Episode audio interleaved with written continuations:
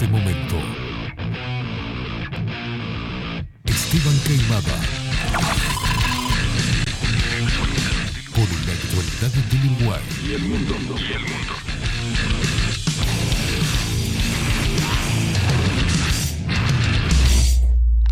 Bajo la lupa.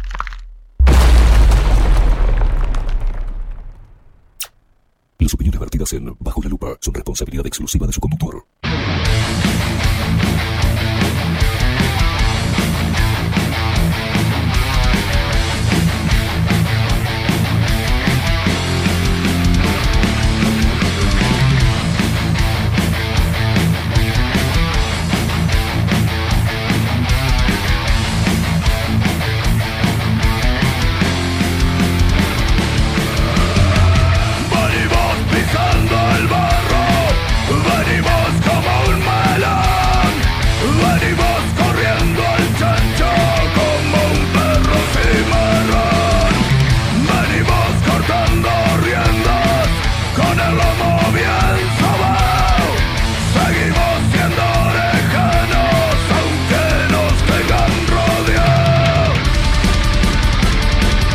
Muy pero muy buenos días bienvenidos a un nuevo programa de Bajo la Lupa por aquí por bajo la lupa.uy. Más independientes que nunca, carajo.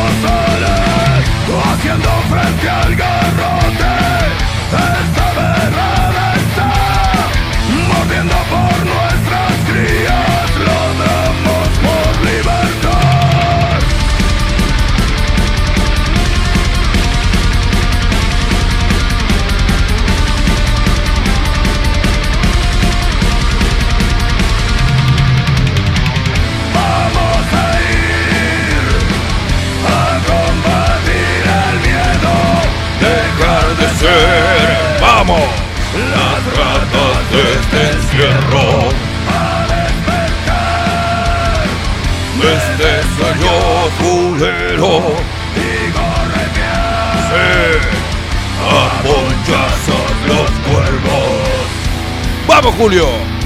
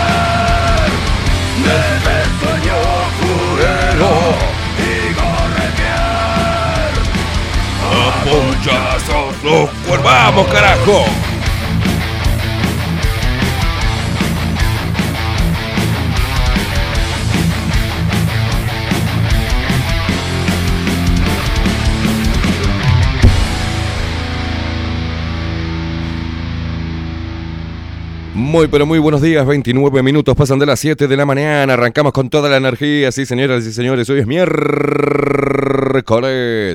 Miércoles, ¿qué fecha? 29, ya día de ñoquis.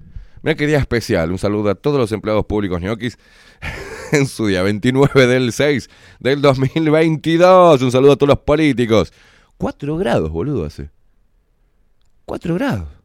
Con razón, hoy estrena gorrita Rodri está cagado de frío. Señoras y señores, vamos a presentar al equipo. Ya está Pablito ahí en las gateras. Está Pablito eslongando en la manga. Pronto a entrar a la manga, en la cancha. Eh, vamos a presentar al equipo de Bajo la Lupa rápidamente. En la web, el señor Miguel Martínez. En la producción audiovisual, el señor Ramiro Piedra Buena. Nuestras voces comerciales, las mejores. Como la voz de Maru Ramírez. Bienvenidos a Bajo la Lupa. Y la voz de Trueno, de Marco Pereira. Bienvenidos, Luperos. Y quien nos pone al aire y hace posible esta magia de la radio es el señor, nuestro gigante, Rodrigo Quincone Álvarez.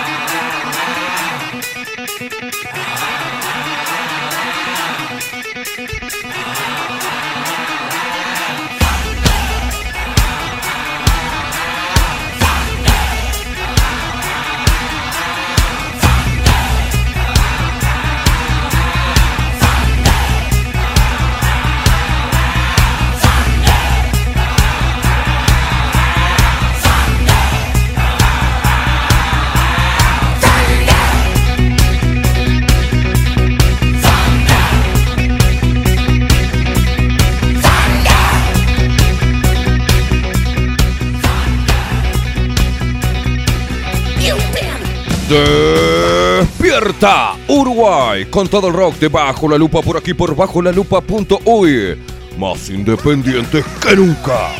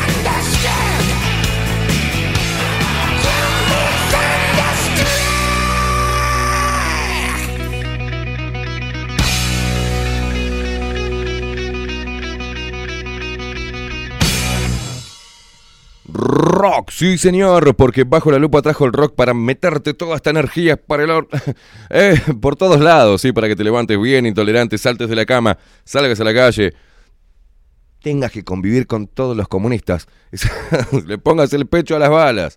Y a vos, mamucha, ponele lo que vos quieras, pero ponele algo. Y si le vas a poner algo, llamanos, invítanos, ponele los pechos a las balas. Te mordemos todo.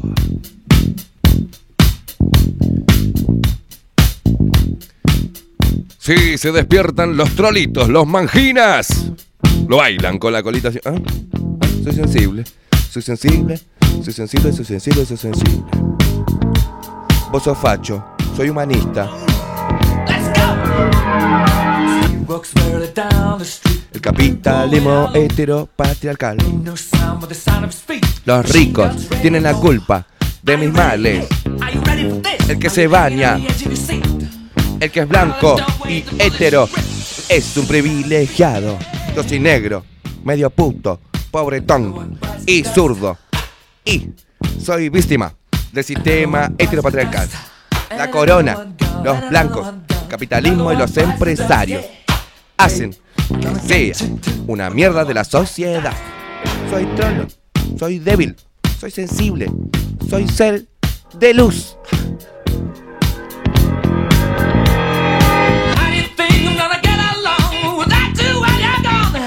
Soy hombre de esta era, muy sensible y quejoso.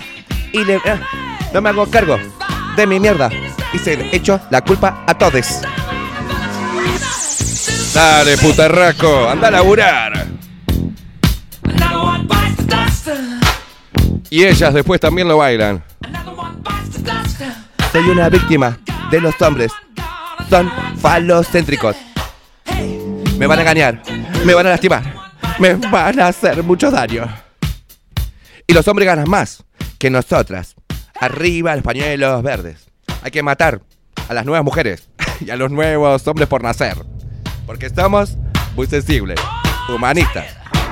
Salvemos las ballenas, cortándonos el flequillo. Seamos auroras, no van a morir más mujeres, porque hablemos con la E. Sí, señor. Mi vagina no dice que haya nacido mujer. Ese sistema y la cultura que me hicieron padecer estos senos que me salieron biológicamente ayer, pero no puedo, porque el hombre es la peor basura y me hace daño. Vamos todas juntas, de la mano. Vamos juntas a aplastar bebés. Porque somos muy hermosas. Somos seres de luz, señores. Vamos arriba, los pantalones anchos y el flequillo masticado. Con eso salvamos las ballenas, el planeta y las mujeres del asesinato.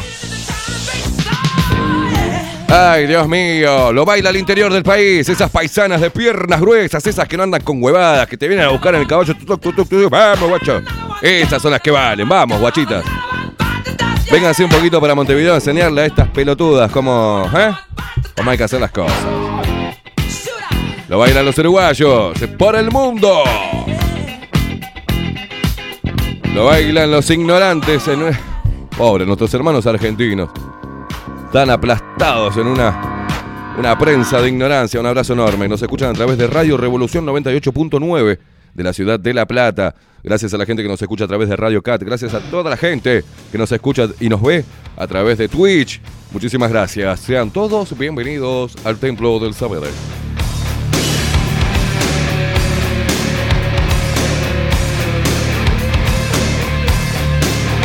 Y te podés comunicar con nosotros como siempre, te lo repito, por las dudas si sos medio pelotudo. Estamos solamente nos comunicamos a través de Telegram, arroba bajo la lupa uy, ahí nos encontrás y ahí nos saludas.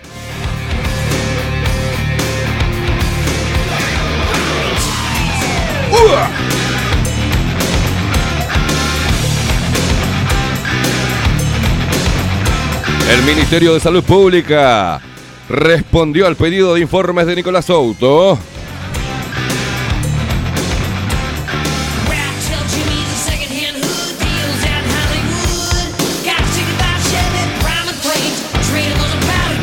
Cómo se levantaron pequeñas inmundicias asquerosas de la sociedad.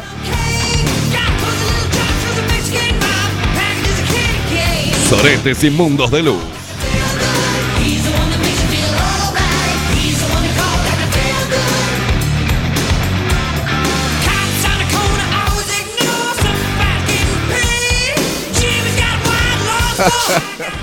Acá nos dice Matías por Twitter dice, jaja, tremendo el remix del pelotudismo crónico. Voy a hacer, voy a hacer un hit. Lo voy a grabar esto, ¿eh? Voy a escribir la canción. ¿Eh? ¿Qué te parece? ¿Te parece bien, Pablito? Y lo hacemos. Soy yo, Mangina. Soy sensible. Soy el hombre del 2000. Eso, ¿Eh? ¿No? Eh, sí, sí, sí, sí. ¿Te acordás eso? Que te come, que te saca, que te ponga. ¿Y que le meto? ¿Y que te acordás? Bueno, eso, ahí va. Amé la canción, dice Ferchu. y soy marica. Y soy marica. Sudamericano soy. Soy magina. Soy putito. Tan sensible que estoy hoy. Y me drogo. Porque no puedo soportar mi propia mierda. Y le echo la culpa. Vamos a hacer algo así, ¿eh? Ya, ya lo estoy pensando. Ya lo estoy pensando. Lo vamos a sacar en todas las plataformas. En Spotify, por ejemplo. Perchu desde Buenos Aires dice, hola, muy bien. Ahí el saludo para los que escuchamos desde La Plata, claro, genia. Coco Leite dice, buen día, soletes de luz, esperando a Pablín. Sí, pará, no me, no apures, Coco. No puede, andá, me dile el aceite a algo ahí, no me eches las pelotas, no empiezas a dirigir el programa, loco.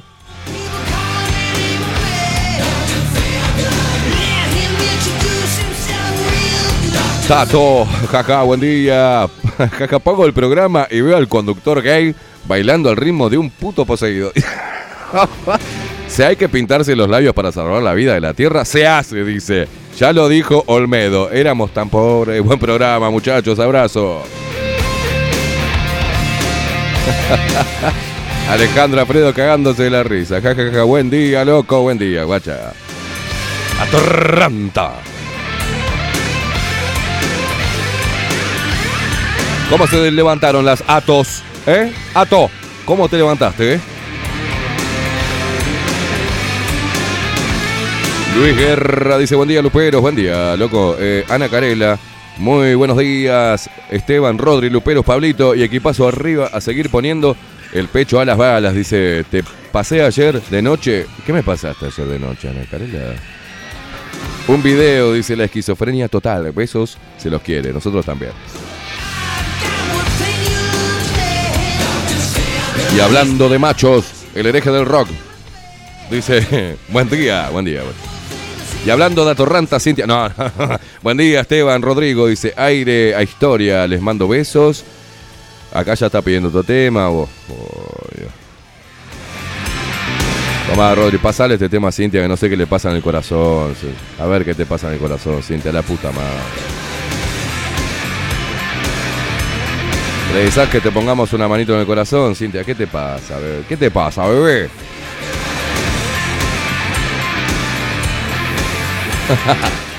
Un abrazo para toda la barra de Mallorca, como Vivi, en representación de todos ellos. Dice, buenos días, vamos con esa energía, buen programa, los abrazo. Y nosotros también, eh, Vivi, llegamos a ir a...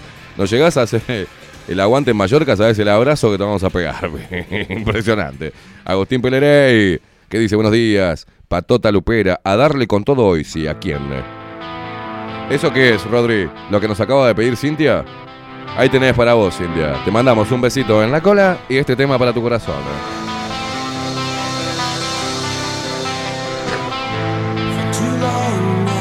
Oh. Oh. Diría Pablito, mmm. Paulita, buen día, Esteban Rodrigo y Pablo. Hoy te, ¿eh? Hoy te saltaste el bañuelo. ¿Cómo me voy a saltar? Jamás vine a la radio sin bañarme, Pa- Paulita. ¿Qué, me veo muy mugriento, ¿qué onda? No, es porque empezamos más temprano, por eso.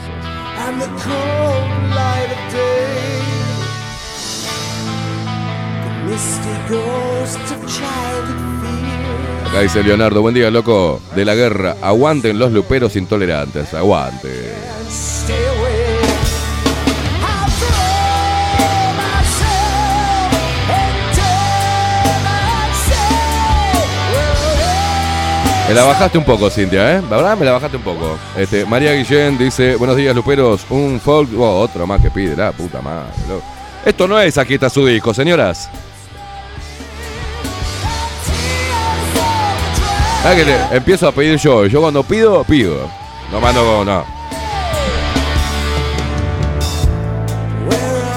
No, Cintia, un mensaje de voz ahora no, mi, mi ángel, no puedo, no puedo. Pues me encantaría escucharte, pero no puedo.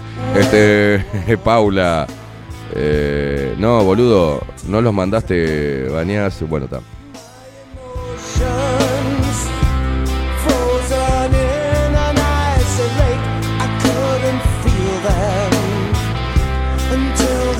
Ah. Hoy cuando en la introducción... Oh, Pa- Paulita, qué detallista. Hoy en la introducción no los mandé a bañar a la gente. Viste que siempre le digo, pegate un bañuelo, hijo de puta. No, hoy no les no los mandé porque hace mucho frío por ahí, viste. Si querés hoy ser muy grientito no hay problema. este, no te voy a obligar a bañarte. Ahora entendí, Paulita. Recién arranco, mi cerebro está como... Karen, Karen, la mujer que es brava por mensaje, pero personalmente como que se caga un poco, ¿viste? Karen, buen día, loquillos. Dice, no bailó el argimón, pero valió la pena, ese tremendo hitazo. que, le, baila el argimón. Ah, no, no bailó argimón. Pensó que, pensé que había hecho le baila el argimón. Ana María y Aldo, desde Pinamar, un abrazo enorme, viejitos locos. María Luisa González. Está toda la barra, pero ¿saben qué? Se van todos a cagar, porque tenemos que hacer entrada a Pablito, si no se, se lo echan del laburo. A ver, ¿qué más? A ver, voy a leer un par de mensajitos más y ya nos metemos de lleno, porque hoy vamos a estar hablando con Pablo.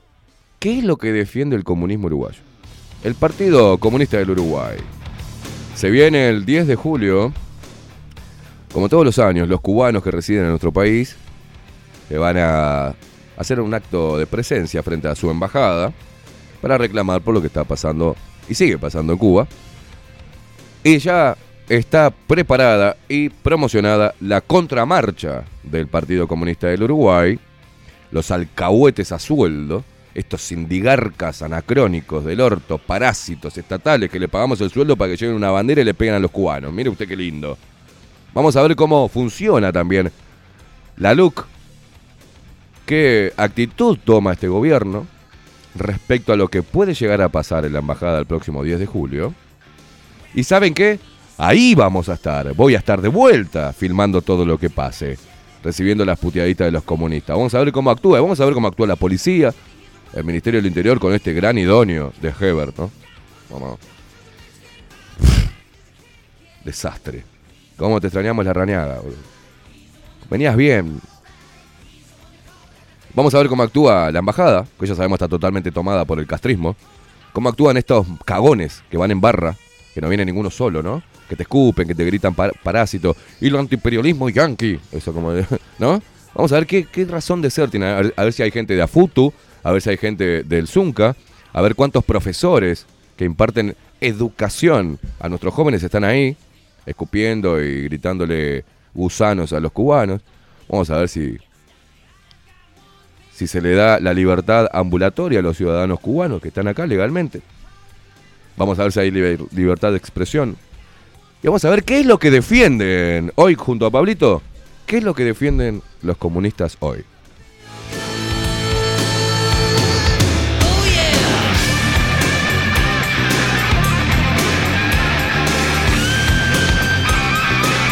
Bueno, dice, buen día Esteban, estoy desde acá, te mando esto, Rodri. te- Ya se lo mando a Rodri, gracias por avisar, Valentina. Una de las cosas que les digo antes de hacer un reclamo por algún problema que estemos teniendo nosotros, fíjense si son ustedes los que tienen el problema con su dispositivo. Ah, si no nos hacen perder tiempo al dope, ¿no?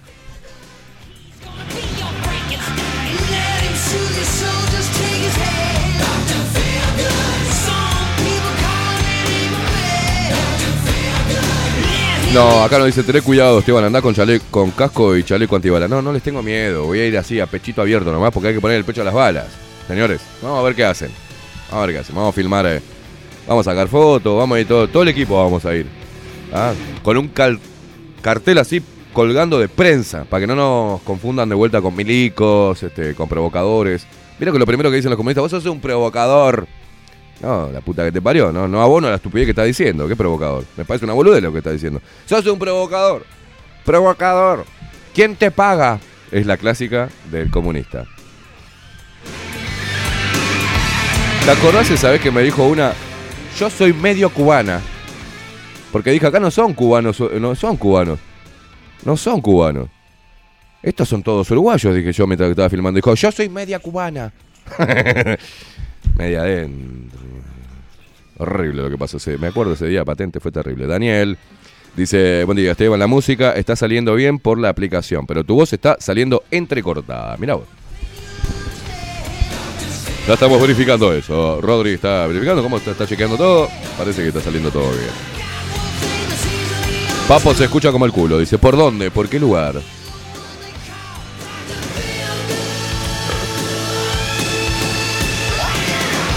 Bueno, vamos a hacer una, una cosa, Rodri. ¿Qué te parece si tiramos una pausita y chequeamos todo? ¿Te parece bien? A ver que esté saliendo todo bien.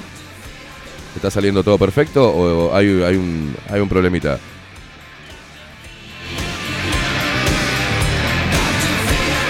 Hacemos una pausita, ¿te parece? Vamos a hacer una pausita. Luego de la pausa cortita viene Pablo Boraño con su columna La otra cara de la historia. Y de paso, bichamos a ver qué está sucediendo con, el- con la voz. Pausa, ya venimos.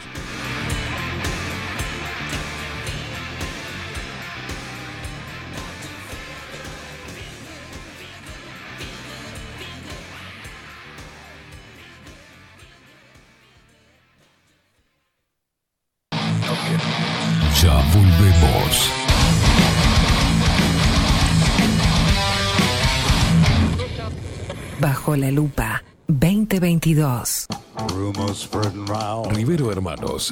Barber Shop. Desde Salto a Montevideo. 24 años de trayectoria en barbería tradicional. Corte de cabello, afeitado al ras y modelado de barba con fomentos. Vení a conocer nuestros sillones con más de 100 años y te contamos su historia. Rivero Hermanos. Gabriel Pereira 3081 Casi Yauri. Reservas al 096-531-879. Rivero Hermanos, Barber Shop. Mostrá tu mejor sonrisa. En Timbo, consultorio odontológico, te ofrecemos la atención y todos los tratamientos necesarios para recuperar tu salud bucal. Reserva tu consulta diagnóstico sin cargo al 099-750-182. Te esperamos en Colonia 1181, oficina 505, esquina Cuareim. Nombrando a Bajo la Lupa, obtendrás un 10% de bonificación. No postergues más la sonrisa que te mereces. Timbo, consultorio odontológico. 099 750 182. Si busco timbres notariales Salón Libertad. y si busco juguetes Salón Libertad. y si busco... No busques más. Salón Libertad tiene todo lo que te puedas imaginar. El salón más completo del centro. Agencia oficial de timbres notariales, profesionales y judiciales. Y si busco fotocopias También en Salón Libertad. Paraguay 1344. Teléfono 2 900 3833. y si busco golosinas y si busco refrescos y si busco alfajores También Salón Libertad. 2 900 38 33. Si estás en Miami, Florida y querés renovar los pisos de tu hogar o reformar tu baño y tu cocina, la mejor opción es CM Great Services, la empresa de construcción que le da vida a tu diseño. Más de 20 años de experiencia avalan nuestro trabajo. Reformas, revestimientos de pisos, baños y cocinas. En Miami, Florida, CM Great Services. Contactanos al 786 536 8822. Café Jurado, directamente desde la planta hasta su propia taza, siempre garantizando la mejor calidad. Café Jurado, su cuerpo, su intenso sabor y su aroma hacen de nuestro café un placer único. Desde 1912, pasión por el café. Mercado de Carnes La Vaquilla. Ofrece a sus clientes los mejores cortes y la mejor atención. Ventas por mayor y menor. Descuentos especiales a colegios y caterings. Envíos sin cargo. Teléfono 2-208-9877. Horarios de lunes a sábados de 7 a 13.30, de 17 a 20 horas. Domingos de 8 a 13 horas. El tierno sabor de nuestras mejores carnes a su mesa. Mercado de Carnes La Vaquilla. Avenida San Martín, 2555. Teléfono 2-208-9877. Envíos sin cargo. La Carola. 13 años haciendo las mejores paellas y tortillas españolas de Montevideo. Sus chefs, Marcos y Carola, no solo ofrecen las mejores paellas, sino que también tienen las mejores pavlovas de la ciudad. Cuentan con un jardín exclusivo para tapeos, degustaciones de vinos y reuniones familiares. También ofrecen un menú express con opción de pasta y jugos naturales. De martes a viernes a partir de las 20 horas, sábados y domingos, también al mediodía. Instagram, La Carola Tapas. Gonzalo Ramírez 2225, esquina Juan Polié. Reserva tu lugar 099 24 20 72. La Carola, el clásico de la ciudad. Pescadería El Italiano. Ubicados en el puertito del museo, les ofrecemos pescado fresco todo el año y gran variedad en mariscos, productos de excelente calidad, llevando confianza a su mesa. Los esperamos con la mejor atención personalizada. Pescadería El Italiano, de martes a domingos, de 8 a 20 horas. Contamos con envíos. Pescadería El Italiano. Comunicate al 2-622-7930 y por WhatsApp 095 43 3502.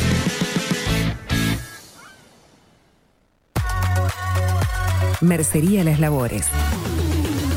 La mercería más antigua del país, desde hace más de 100 años junto a vos. Tristán Baja 1524, abierto de 9 a 19 horas. Visítanos en www.lanerialaslabores.com.uy. Facebook, Mercería Las Labores. En Instagram, Mercería Lanería Las Labores. 094-893-881. En artículos de mercería y lanería, lo que no encuentra aquí no existe. Wolfer Contenedores.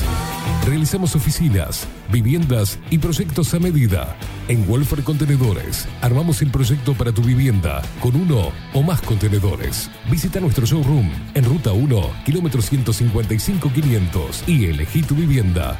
Wolfer Contenedores para entrega inmediata. Informate al 094-263-705 45 20 31 63 o en wolfer.com.uy.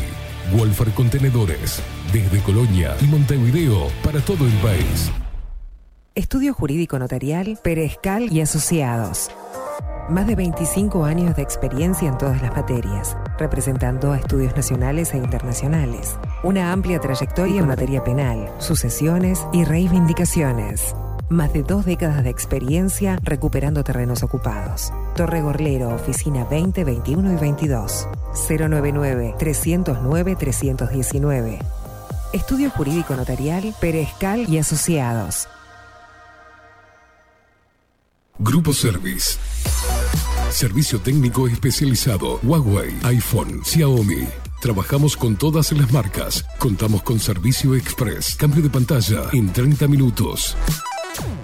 Grupo Service. Grupo Service. Reparación de celulares, computadoras y tablets. Encontranos en nuestra web gruposervice.com.uy y por WhatsApp 094 389 568. Violeta Cosméticos. Todo en perfumería, maquillaje y cosmética nacional e importada. 44 años de trayectoria nos respaldan para darte el mejor asesoramiento. Seguinos en las redes, en Facebook, Perfumería Violeta Cosméticos, Instagram, arroba Perfumería Violeta. Teléfono 4342-2791, 4342-9524. WhatsApp 092-306-779. Violeta Perfumería Cosméticos. Sarandí 549, San José. Envíos a todo el país. Mencionando bajo la lupa, 10% de descuento.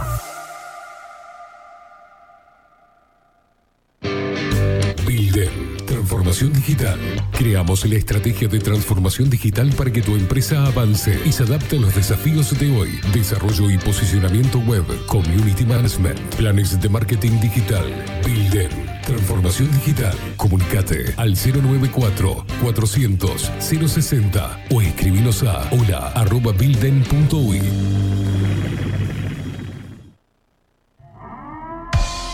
740 es un documental en construcción que busca reflejar el impacto global de la pandemia y su repercusión en Uruguay, en un mundo donde la manipulación, el engaño y la censura son moneda corriente.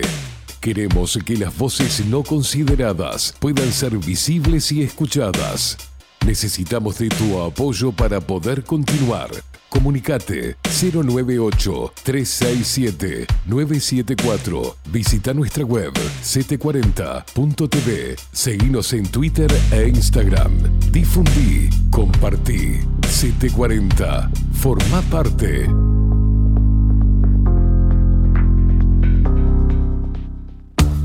Ahora también estamos en Twitch. Seguinos en Bajo la Lupa guion bajo uy. En Bajo la Lupa guion bajo la Lupa contenidos más independientes que nunca.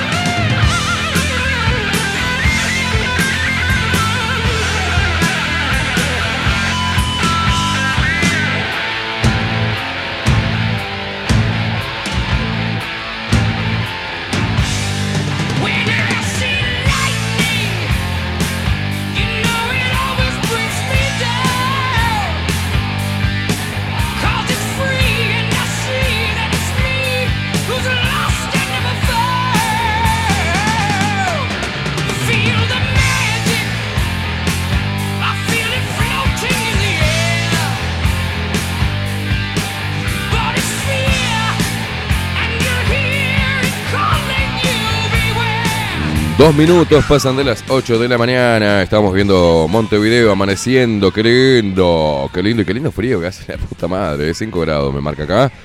Señoras y señores, muchos mensajes. Bueno, el problema que hay es un problema de la plataforma. Se ve nosotros no, porque el streaming está saliendo perfecto. Este, el, reproductor de la página de bajo la lupa.uy está saliendo entrecortado. Vaya a saber por qué carajo eh, sucede eso. Está cortado como pito de. No, Javier Pérez, está cortado como pito de transgénero. Eh, mm, Daniel Barrón, todos están acá del otro lado. Ahí mejoró gente. Bueno, ta, me alegro. Es algo de la plataforma que no tenemos. Es ajeno a nosotros porque en realidad el, de acá el streaming está saliendo perfecto, señoras y señores. ¿Tenemos todo pronto, Rodri? Bueno, ahora sí, ¿estamos bien? No, ¿eh? Vamos a presentar entonces formalmente a este señor.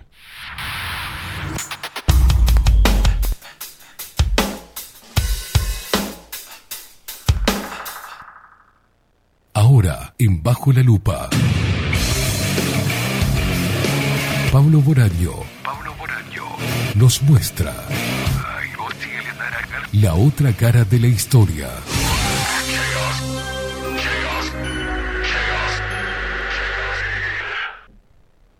Pablo Boraño, ¿cómo le va, señor? Bien, compañero. ¿Le va bien? Sí, estamos luchando contra el imperialismo y la carestía. Hay una preocupación de nuestra agrupación. El avance de la derecha en el continente Es preocupante. es preocupante. El avance ultraderechista y neoliberal. El retroceso, el retroceso de derechos conquistados en los gobiernos populares nos está haciendo atrincherarnos. Es un momento difícil, ¿eh? Es un momento difícil, compañero, Es un momento de lucha. pero no pasarán. Donde llamamos. No pasará. Donde llamamos y convocamos a todos los compañeros de la región ¿ah? y del mundo. En nombre del Che y de Fidel, En nombre de Marx, Engels, Lenin, Gramsci. Rosa Luxemburgo, En nombre de los, de los compañeros que supieron enderezar a través de la cárcel de Lobeck a las mujeres ultraderechistas. las reeducaron. ¿eh? Las reeducaron. por favor. Como en la cabaña Che Guevara que ajustició a enemigos del régimen. El compañero, Los compañeros que nacían torcidos. seguro, es cierto que después el amigo Fidel, comandante, eh, dijo que fue un error Un error. haber fusilado a más de 500 personas de un saque en el Por- 59, pero Por homosexuales, ¿no? sí, no por disidentes nada más. Por disidentes. Sí, no, los homosexuales vino después. No, hay fue un que- error, dijo el comandante, así que era un gran humanista, eh. El fin justifica los medios. Y si hay que matar derechistas, mejor. Si hay que matar gente, usted sabe, compañero, que lo por- hacemos. Es por la causa. Por el bien del pueblo. Por la causa, compañero. Así es. de Pedro y María, de Juan y José. Tenemos que volver a tomar los medios de comunicación, los medios de transporte, los medios de producción. Cual si fuera el Palacio de Invierno. Exacto, mi amigo. Mos- Moscú, 1917. Compañero, qué honor estar compartiendo esta mañana con usted. Falta un mate acá. Y un termo con el sticker del Che Guevara.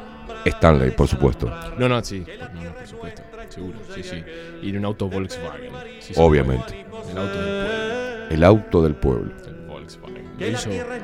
Es un momento crítico donde posiblemente le quede un par de cortes de pelo a nuestro líder local.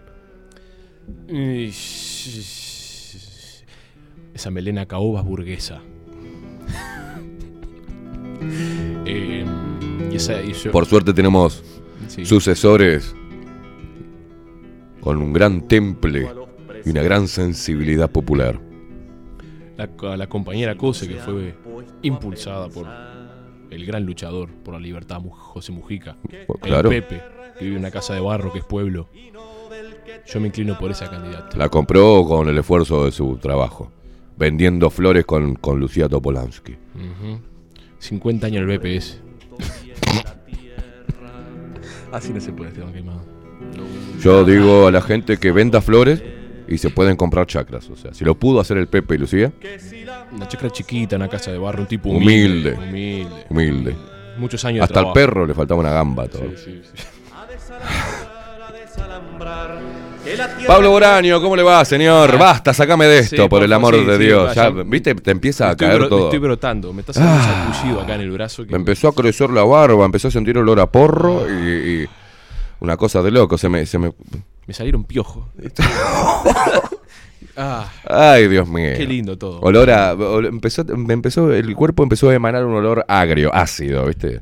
Viste que tiene un olor particular los comunistas que es un olor a mugre, o sea... No es un sé, olor a no. ácido, como... No sé, porque mire que. El mire que- jabón es mire que hoy en día- heteropatriarcal. no, mire que hoy Es- en es día capitalista. Son más limpios de lo que parece. Lo que pasa es que hay, hay una mezcla de olor a, a tabaco, hojilla y tabaco, ¿vio? Hay una mezcla. de- esa- Eh. la boina, viste que la, la tela que no se lava. Esas lenguas verdes. Sí, sí, sí, Lenguas sí. verdes y esos dedos marrones. Hay algo, ahí está. Esos de, de una leonita marrón, tipo topito, ¿viste? Un topito. Los dedos marrones y la lengua verde. Es hermoso. Y los ojitos medios rojos. O sea, tiene todos los colores. Pero el envase no importa porque ellos son humanistas. No, claro. Ellos son los es que el alma el- libertadora. El, par- el partido de la resistencia. Ellos son los que los que han dicho siempre no pasarán al fascismo, no. No. No, pasarán. Y ellos son los que Lo haremos nosotros. sí, sí, seguro. Ellos son los que han salvado los derechos de los trabajadores. Mm. Sobre todo en Uruguay. Son los que conquistaron los derechos de la mujer. Por supuesto, pero por favor, Y las de grandes lo- y de- del Estado uruguayo las hicieron ellos. Obvio, por supuesto. A ver, por algo, uno, sabe, uno que sabe de historia viene O- a eh, reafirmar sus convicciones. Hoy supuesto. tenemos datos este, fehacientes que fueron los, los, los- los que descubrieron, la- fueron los impulsores de la teoría de la relatividad. o sea. Pero por, supu- por supuesto. Este, Es más, ya había comunistas en el arca de Noé. eh, sí, sí. Fueron, Gracias fueron a- los que salvaron la diversidad de animales. Claro. Los pingüinitos los hicieron Noé era, era comunista. No era- perteneciente era al partido, sí. Artigas era comunista también. Artigas. Jesús fue comunista. Pero, por favor. Socialista, No claro. esa barba hermosa que tenía, así ca- caída, así. Obviamente. Termo y mate tenía, ¿eh? Sí, se usaba ya en esa ya época. se usaba en esa época, sí. se sí. así. Este, Con cuero, cuero de, de- de testículo de buey. Sí, fue discípulo del Che Guevara.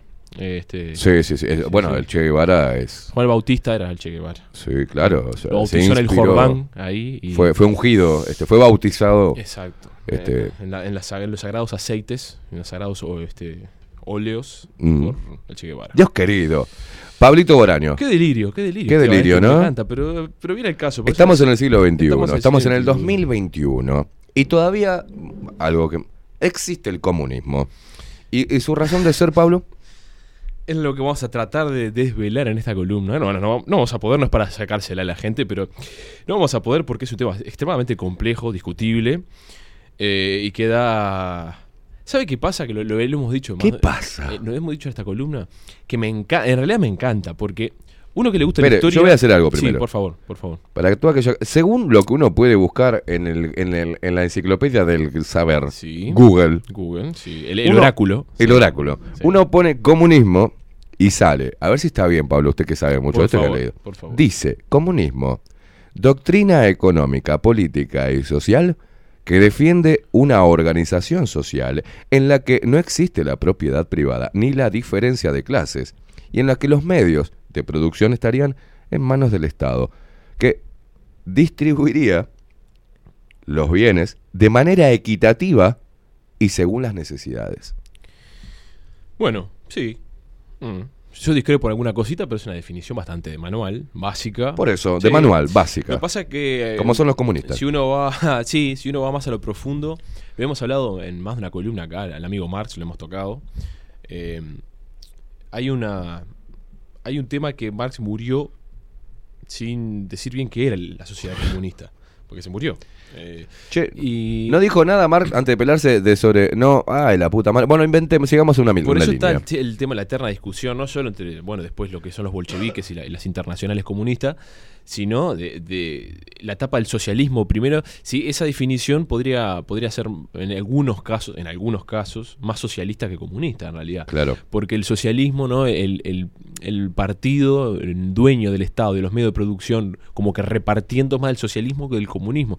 El comunismo, en realidad, lo que iba a volver la propiedad privada y cada trabajador iba, iba a hacer usufructo de, de su trabajo, no iba a ser este su esencia humana y su esencia material no iba a ser virrelada por el patrón y Obvio. el gran burgués capitalista, y la sociedad se iba a transformar en, en una sociedad sin oprimidos y opresores. Pero el Estado claramente no está definido claramente. La patinada viene con los teóricos posteriores a Marx. Claro. Eh, Marx nunca llegó a definir exactamente eh, Había una ¿Qué idea, una idea como para graficarlo para los pequeños, niños, este, para los infantes. Sí. vendría a ser el Estado como un gran almacén Ajá. donde uno iba a llevarle.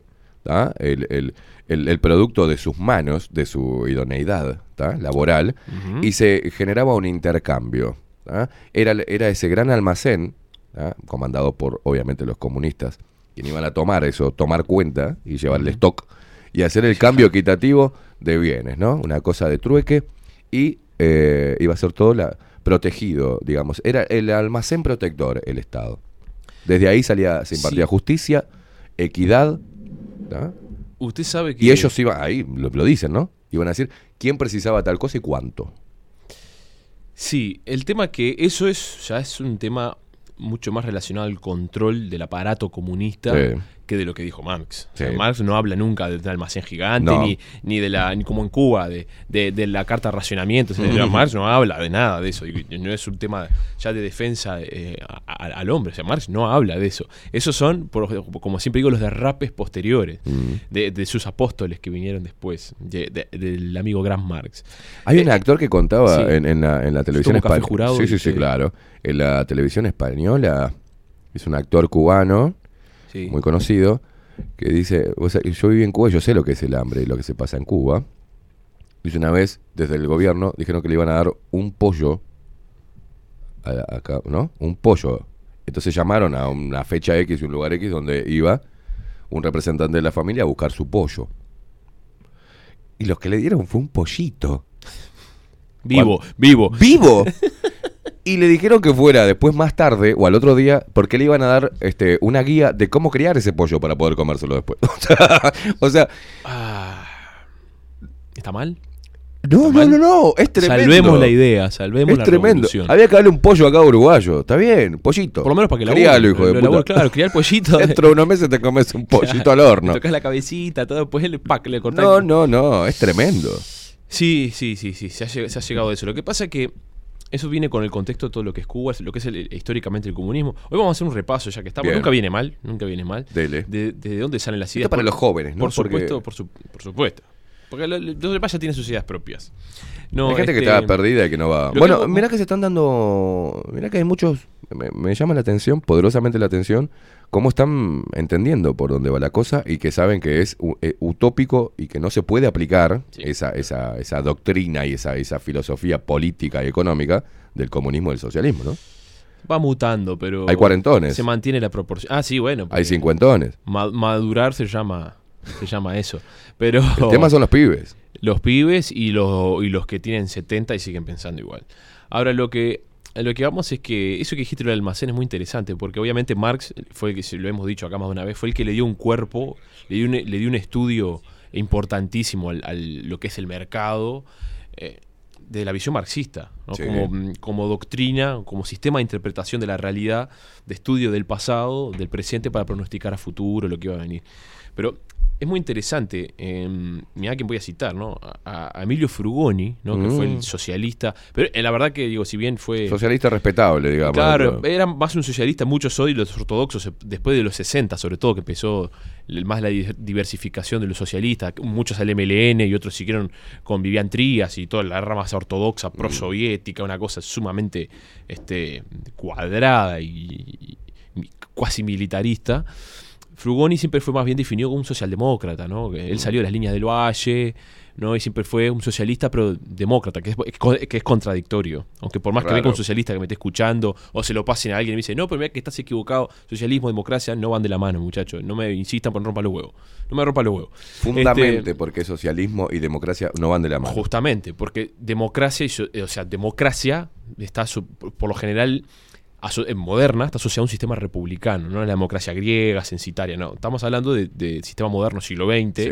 ¿no? Eh, república y democracia, poderes separados. Su, fundamenta, su fundamento es liberal, Claro. ¿tá? es eh, ¿no? fraternité, igualité y liberté, del cual sale poderes separados, derecho del hombre y del ciudadano, propiedad privada ¿no? como, como sagrada, protección de, de- de- de la vida misma, ¿no? Claro. Porque tu propiedad es lo que te, a vos te asegura de que no venga un expolio ajeno y te saque, te, pase, te avasalle tu derecho.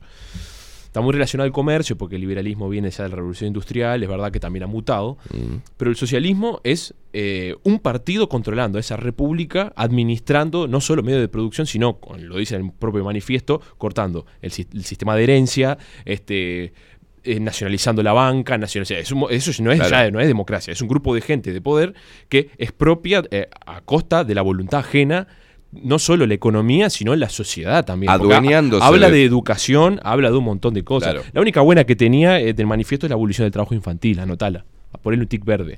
Es la única. Pepín. Después, o sea, no, no va de la mano. O sea, si vos querés aplicar el socialismo de manual, lo puedes aplicar en una democracia, por supuesto, pero no puedes ser demócrata.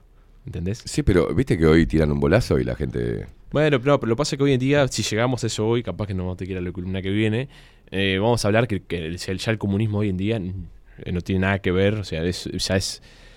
es una, por eso se mantiene, cuando una teoría moderna se mantiene en el anacronismo porque ya no tiene ningún fundamento. Claro. No hay fundamento. Cuando vos ya eh, vivís en los años 40, los años 60, en 1917 y seguís añorando, hasta te vestís así, es porque ya no, obviamente el mundo, tu mundo pasó algo y seguís añorando. secta, ahí como- está, eh, como los Amish que siguen andando a caballo con el Claro. gorrito y bueno, es lo mismo. Tu mundo pasó. Es la y- comparación que hiciste, ¿no? y bueno, pero es que esas son sectarios. Claro. Este, lo que pasa es que tiene una ambición de poder y de control sobre los demás. Porque, a ver, vos cuando querés arreglar el mundo estás demostrando un dejo de megalomanía. Mm, en mayor o menor claro. medida. Y querés cambiar. Y, el problema es cuando vos eh, ya psicológicamente venís con la idea de que esto es lo que está bien. Entonces, si esto es lo que está bien, lo otro está mal, ¿no? Claro. En la famosa diale- pensamiento dialéctico, ¿no? De contraposición y contraposición. Entonces, si yo estoy bien y voy a salvar a los oprimidos este, de los opresores, o sea, es evidentemente que yo tengo que imponer una, o, o sea, una verdad sobre otra. Claro. Pero esa verdad está en tu cabeza. Es abstracta. Yo siempre lo digo. Demuéstreme acá en una clase. Demuéstreme una clase. Hay que hacer estudios de economía, de sociedad. No se puede mostrar una clase. Es incorpóreo, es, un abstracto. Claro. Es un símbolo. Es como un arquitecto. demostrarme un punto. Claro. Acá, no, esto no es eso. Esto es tu dedo apoyando un pedazo de concreto. Mostrarme un punto, un segmento, un número. Son abstractos en tu cabeza, los cuales vos los proyectás en, el, en, eh, o sea, en la realidad. Bien. Pero es eso, no es otra cosa. Y, el, y el- las doctrinas de este tipo, como fue la, la evangelización en su momento, lo fue. Yo sé que hay una historia negra al respecto, Sí. eh, que, que lo ensucia más de lo que es, pero hay. O sea, la evangelización lleva a decir, llevar una verdad sobre otra y la tenés que imponer. Porque si el otro te dice que no, se la tenés que imponer o tiene que matar. Chao. Punto. Si no, no te puedes llevar tu idea de humanismo y libertad y de mundo mejor, porque ese se opone. Porque yo soy Sí, el sí, dueño sí. de la verdad. Es abstracto, son todos temas de pensamiento y de, y de mente en realidad. No hay nada que escape Más allá de lo filosófico y de, y de Es cómo que funciona. Es, es filosófico, de- pero como dice Marx, la filosofía que no sirve para cambiar el mundo no sirve para nada. Entonces ahí está la patinada, Bien. porque son sistemas abstractos, son sistemas mentales. O sea, la filosofía es mente, Mm. es abstracto. Generás, eh, en- entendés, interpretás el mundo y desde ahí querés cambiarlo, pero tenés que llevarlo a lo material. Y ahí es cuando viene el problema, porque son cosas totalmente diferentes. ¿Tá? Que viene Claro. ya de la. eh, que sí lo hemos hablado acá más de una vez cuando Kant de- separaba los dos mundos: el mundo material del que conocemos y el mundo de las esencias que se nos escapa. Claro. ¿tá? Entonces es algo totalmente intangible. Es como llevar, tratar de llevar el reino de, del- de Alá. Pobre, ahora nos van a meter una bomba, porque allá hay musulmanes en Uruguay. Llevar Sí. el reino de Alá a la tierra. No, no se puede, muchachos. No se puede. No. no se No, no, puede. eh, eh, eh, evidentemente No los, los- los problemas que tuvo la humanidad. Los problemas de los fundamentalismos. Lo- claro, y, poder- bueno, de- la, la teoría pasa siempre. La teoría es esta. Teóricamente todo, la idea puede ser muy buena. Bueno, llevémosla a la práctica. Y cuando uno toca el piso de la práctica, se encuentra con un montón de variables, que más cuando estamos hablando de seres humanos, ¿tá? que es, hacen imposible poder llevar adelante tu teoría. Es imposible. Porque si no tendríamos que resetear todos los cerebros del mundo, implantar y bueno, llevarlo a la práctica. Es no, que no se no puede. hay, no hay dos personas en el mundo que piensen igual. Claro. Y si vos decís que piensan igual y actúan como en un partido político o algo, ¿es porque uno es más sumiso que el otro? Sí. ¿O uno le gusta estar en la silla de atrás? Uno más cómodo que el otro. claro, ahí está. Pero es imposible que- porque por razones estrictamente físicas, o sea, de uno del nacimiento uno va moldeando su personalidad, o sea, vas, vas moldeando tus estructuras mentales y o sea, cada individuo es único. Sea, no, no- no vas a- no hay dos personas que razonen exactamente igual. Parecido sí, hay afinidades, amistad, afinidades hasta química si querés. Mm. Pero dos personas así no. Y Porque no sé qué tiene que ver esto. Bueno, tiene, No, eh, pero- aparte tiene que ver. Va, eso es como un pantallazo de lo, de lo filosófico, Ahí de por qué. Eh, existe todavía esta, Claro. esta secta comunista. Pero vamos a la práctica, Pablo. Cuando, cuando el comunismo ha intentado llevar a la práctica, ¿cómo lo ha hecho? De esta forma que estamos hablando, de- tratando de imponer sobre los demás en nombre de un bien, porque ellos, a ver, yo no voy a hablar de los dirigentes, los comisarios políticos No, no. que venían, en- cuando Stalin invade Polonia, la masacre de Katyn, fueron por orden propia, firmada por el propio Stalin, masacraron no sé cuántos miles de personas, porque sí, por posibles este, este, enemigos eh, o sospechosos del régimen, ¿no? Póngale. Por posible disidencia. Claro. Eh, eso ya es más, bueno, los dirigentes ya están más afianzados en el poder que en lo filosófico, eso estamos de acuerdo. Pero en, la en lo filosófico es igual, o sea, vos necesitas, cuando vos sos un fundamentalista y tenés la convicción de que esto es lo que está bien, y te dicen, no lo ves, si no lo ves es porque tenés un interés que defender o no te da la cabeza. No, no es que no es así. Eso es fundamentalismo. Vos estás convencido de que la realidad que vos estás percibiendo es de una forma, pero es para vos así. Claro. Y para gente que piensa afín a vos. ¿No? Lo que está en el partido. Y los que se dejan hacer la cabeza. Y los que no se dejan hacer la cabeza, pero igual les conviene. ¿No? Es todo eso ya. Por eso, cuando lo llevas a la práctica, también se, diverge. Pero es un problema de, mentali- de mentalismo, de, de mentalismo y fundamentalismo. Pasa con las religiones. Yo por eso cuando, cuando se decía, eh, que era este periodista, creo que es un periodista que era ex marxista, decía, Raymond Aronde era, que es un francés, decía que el marxismo es la última ideología de Occidente. Que hay uno que le decía, no, es la última religión de Occidente. Claro. Acorde a los tiempos, al positivismo de la época. Es una religión sin Dios, pero la doctrina es exactamente la misma o peor. Claro. Porque no tiene Dios, es material. Bueno, eso son todo cosas discutibles, obviamente, pero es para tratar de, de- de que se entienda ese, ese accionar sectario asociado a lo material al poder, pero a lo filosófico. Bueno, tanto, Porque- tanto en, la- en- en las ideologías políticas y, y en, y en las religiones, el problema viene, eh, este, se genera y la fricción y el- en la doctrina. Por supuesto. En- eh, ahí está el problema. En- no no en, lo, en lo filosófico o en las bases filosóficas, que casi to- todas son buenistas. No hay una línea filosófica que diga que abone a que hay que matar a todo el mundo que No. piense distinto, ¿no? Son todas buenistas. exacto. son todas, ¿viste? Por el, está para generar, todas inspiradas en la justicia, en la, ¿no?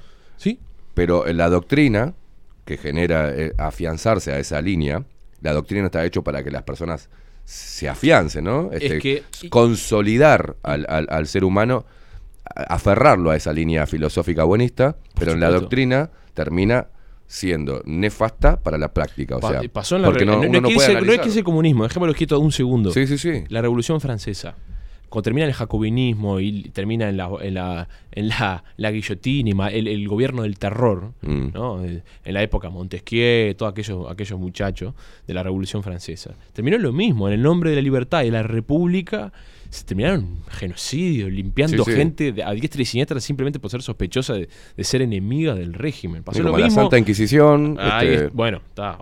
De eso, pero no, no solo hay que ir siempre. Uno, nosotros somos muy europeístas en la historia, con razón. No digo que esté bien, sino co- con, razón. Pero pasó, pasó siempre. En el gobierno azteca pasaba, en el gobierno maya pasaba, pasaba en el antiguo Egipto. A ver, cuando vino Akenatón en la dinastía egipcia y quiso imponer un, un monoteísmo, no solo que lo terminaron rajando, sino que le lo trataron de borrar de toda la historia de los monumentos de Egipto. ¿tá? ¿Entendés? O sea, eso eso es, es inevitable, eso que pase eso, es inevitable. Ahora, el, el comunismo lo que tiene es que tiene un proceso histórico que es corto y avasallante, y le terminó yendo bien, porque al final su régimen, que es como su nirvana, terminó ganando una guerra mundial, ¿no? Entonces su régimen prevaleció y, y logró generar ese fenómeno del martirologio, de, de pusimos la sangre, pusimos la lucha, lu- ¿no? de Moscú a Berlín los derrotamos, no pasarán, ¿no? Tienen todos los arquetipos esos, viste, de- de ese fenómeno sectario que, que tiene sus arcángeles, sus apóstoles, sus- sus- sus- su- Entonces, este, un tema en base filosófica de accionar político viene de ahí, no es mentira que no viene de ahí. Vos entras a un coso Tiene una estructura religiosa tiene una totalmente. estructura. el Bueno, es que en realidad lo decía Lenin, ¿no? Claro. Eh, eh, Lenin y Gramsci, los dos llegaron a una conclusión que decía cuál es institu- la institución que han pasado los años, las eras y los sistemas y nunca ha caído, decían, la iglesia. Bueno, el, ir por ahí, muchachos. el Partido Comunista, este, eh, eh, sobre todo las internacionales y comités, estaban todas basadas en un sistema piramidal muy parecido al... a- a- lo decían ellos mismos, no lo digo yo. Fíjate que a lo largo de la historia han eh, catapultado a esos líderes comunistas desde el me- como una imagen mesiánica, ¿no? O sea, supuesto, viene el nuevo Jesús. Siempre. Y, y Por eso está asociado también a los fenómenos populistas hoy en día, porque Mm. hoy en la modernidad, que no la, como se llama la modernidad líquida, ¿no? que, que vale cualquiera, todo se compra y se vende, o, o es todo incorpóreo. eh, hoy va más por el populismo, si bien tiene ese sesgo anacrónico, va por un populismo ese de, de- de cliché, ¿no? Vamos Mm. a decir que los pobres y que los derechos de los trabajadores, y que cuando Marx en realidad nunca ha defendido los derechos de los trabajadores, por ejemplo. No, no está, eso no está en el comunismo. Comunismo en todo caso es o- o- o Lo que pasa es que precisaban, inteligentemente, ¿no? Precisaban una fuerza activa humana, ¿tá? Eh, para llevar adelante, para im- im- implantar, digamos, esta filosofía este, de Sí. Marx. Entonces, bueno, vamos, vamos a buscar la, la fuerza activa humana. ¿Y dónde vamos a ir? A la, a la burguesía, ¿no? Si estamos en contra de todo No, eso. pero siempre parte desde la burguesía. Lo- los ideólogos. Los ideólogos, lo dice Lenin en sus tesis. Yo lo, lo cité acá en su momento, pero lo digo para que tengan acceso a un libro de Grompone. Es excelente, se llama Marx Hoy, está en todas las librerías, cómprenlo, lean. Están todas las tesis de Lenin, de Marx, de Rosa Luxemburgo, de Karl Eisner y todos esos que están ahí. Y hay una que el loco la cita textual y, y Lenin dice, ¿no? La revolución no es del pueblo y para el pueblo viene desde, será dada desde afuera, viene desde el exterior. Claro. Es la tesis de Lenin. O sea, va a haber alguien que va a abanderar esa revolución proletaria, que no es un proletario, es un tipo intelectual universitario que tiene todos los libros, sobre todo en aquella época, los fundamentos, y tuvo el tiempo de estudiar y el, y el poderío económico y social como para embanderar esa revolución a todos los que él piensa que son oprimidos, que son los obreros. Bueno, como, como está haciendo el, el- Es lo la, que la hace la agenda glo- globalista. Es lo que hace la política. Desde general. afuera, una Sí, sí, agenda así que viene funciona. armada de afuera y acá en- tiene sus adeptos. Pasaba en la antigua Roma, lo hemos dicho acá en, en Mm. las columnas anteriores. En, en la República Romana, una de, los- de, los- de la caída, de una de las causas de la caída de la, de la República Romana son las guerras civiles, las tres que hay, y viene por las luchas entre optimates y populares, que eran, eran dos eh, castas señoriales y de millonarios que luchaban entre ellos, uno por el interés del pueblo y Mm. la reforma de los gracos, la reforma agraria, y otros que luchaban por los intereses patricios. Claro. Realidad, pero eran, eran todos patricios luchándose entre ellos que llevaron a la caída de la República y al surgimiento del imperio. Al final terminó uno, César Augusto, matando a todos, lo de los triunviros, ¿no? A Marco Antonio, a todo lo demás, y surge un imperio que duró mil y pico de años más. O sea, el de Occidente cayó, pero quedó el, el, el, el de, el Oriente, ¿no? El, el el imperio de Constantinopla. Lo fuimos al carajo. Este, Volvamos. fuimos- volvamos. El comunismo en la práctica. En la práctica. O No no, sé- no sé por dónde va. a ir, No, pero- no, no. eh, eh, yo quería hacer un repaso histórico. No sé cómo estamos de tiempo. Quería hacer un repaso histórico. Eh, es un poco más lo mismo que hemos hablado, pero es imposible no tocarlo. Lo hemos hablado acá. Parte, obviamente, el marxismo y el comunismo están asociados estrictamente a Marx. ¿no? Mm. Porque se llama marxismo comunismo. Marx, lo dijimos, vamos a decirlo muy rápido, fue un, fue un filósofo, fue periodista, un gran pensador y fue así como Kant en su momento fue un Copérnico en la filosofía, ¿no? que, fue el que puso al objeto como al sujeto de estudio en vez del objeto como, como causa principal de, los fenómenos de, la teoría del conocimiento, Marx, que es parte hijo de- del kantismo, Kant le da, le da cuerpo a Hume cuando habla de las ideas y la teoría del conocimiento, y bueno, eh, de Kant sale Hegel con la dialéctica en su, li- en su libro maravilloso de la fenomenología del espíritu. Es una cosa que creo que, no sé, pobre, no, no es por tomar el pelo a la gente que tiene esquizofrenia paranoide, pero creo que es, es un libro escrito por alguien que tiene algún algún temita, eh, tiene algún tema. Mental, ¿no? Sí, sí. Sí, sí, pero es, es fabuloso. Es, yo no lo pude leer. Es, es un libro, es el único Es un libro que resumen nunca- de delirios. Sí, sí, que habla cuando habla de que, no, que toda la historia de la humanidad recae sobre los hombros, porque en las tríadas dialécticas, lo hemos hablado más de una vez, ¿no? Eh, afirmación, negación, negación Sí. de la negación, y cómo el- el- el- la humanidad en espíritu y, y casi que materia está todo relacionado entre sí, la realidad es como una red y los nudos son los eventos, y una cosa se superpone a la otra y se va autosuperando, y, bueno, está. Eh, de ahí toma Marx.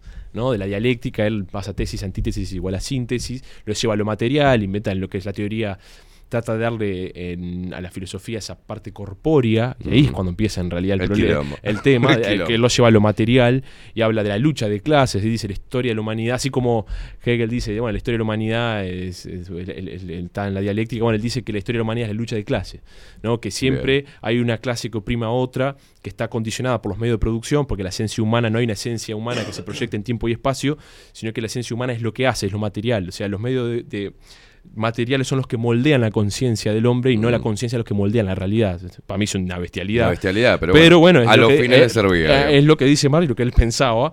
¿tá? O sea que la esencia humana está en lo material, en lo que trabaja. Parte de la esencia de la libertad humana está en lo que trabaja, en lo que produce, que es lo que lo hace vivir.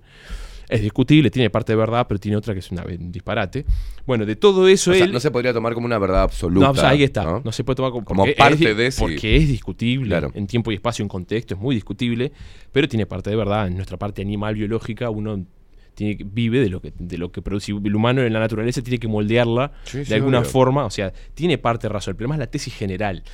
De, claro, entonces bajo esa conclusión de la esencia humana, del material, de la transformación y su propia esencia, es de lo que él llega a que las relaciones humanas son relaciones materiales, meramente económicas, y las sociedades van cambiando con el tiempo y cuando entran en contradicción su realidad social con los medios de comunicación, entra en contradicción y entra una fase revolucionaria en el cual...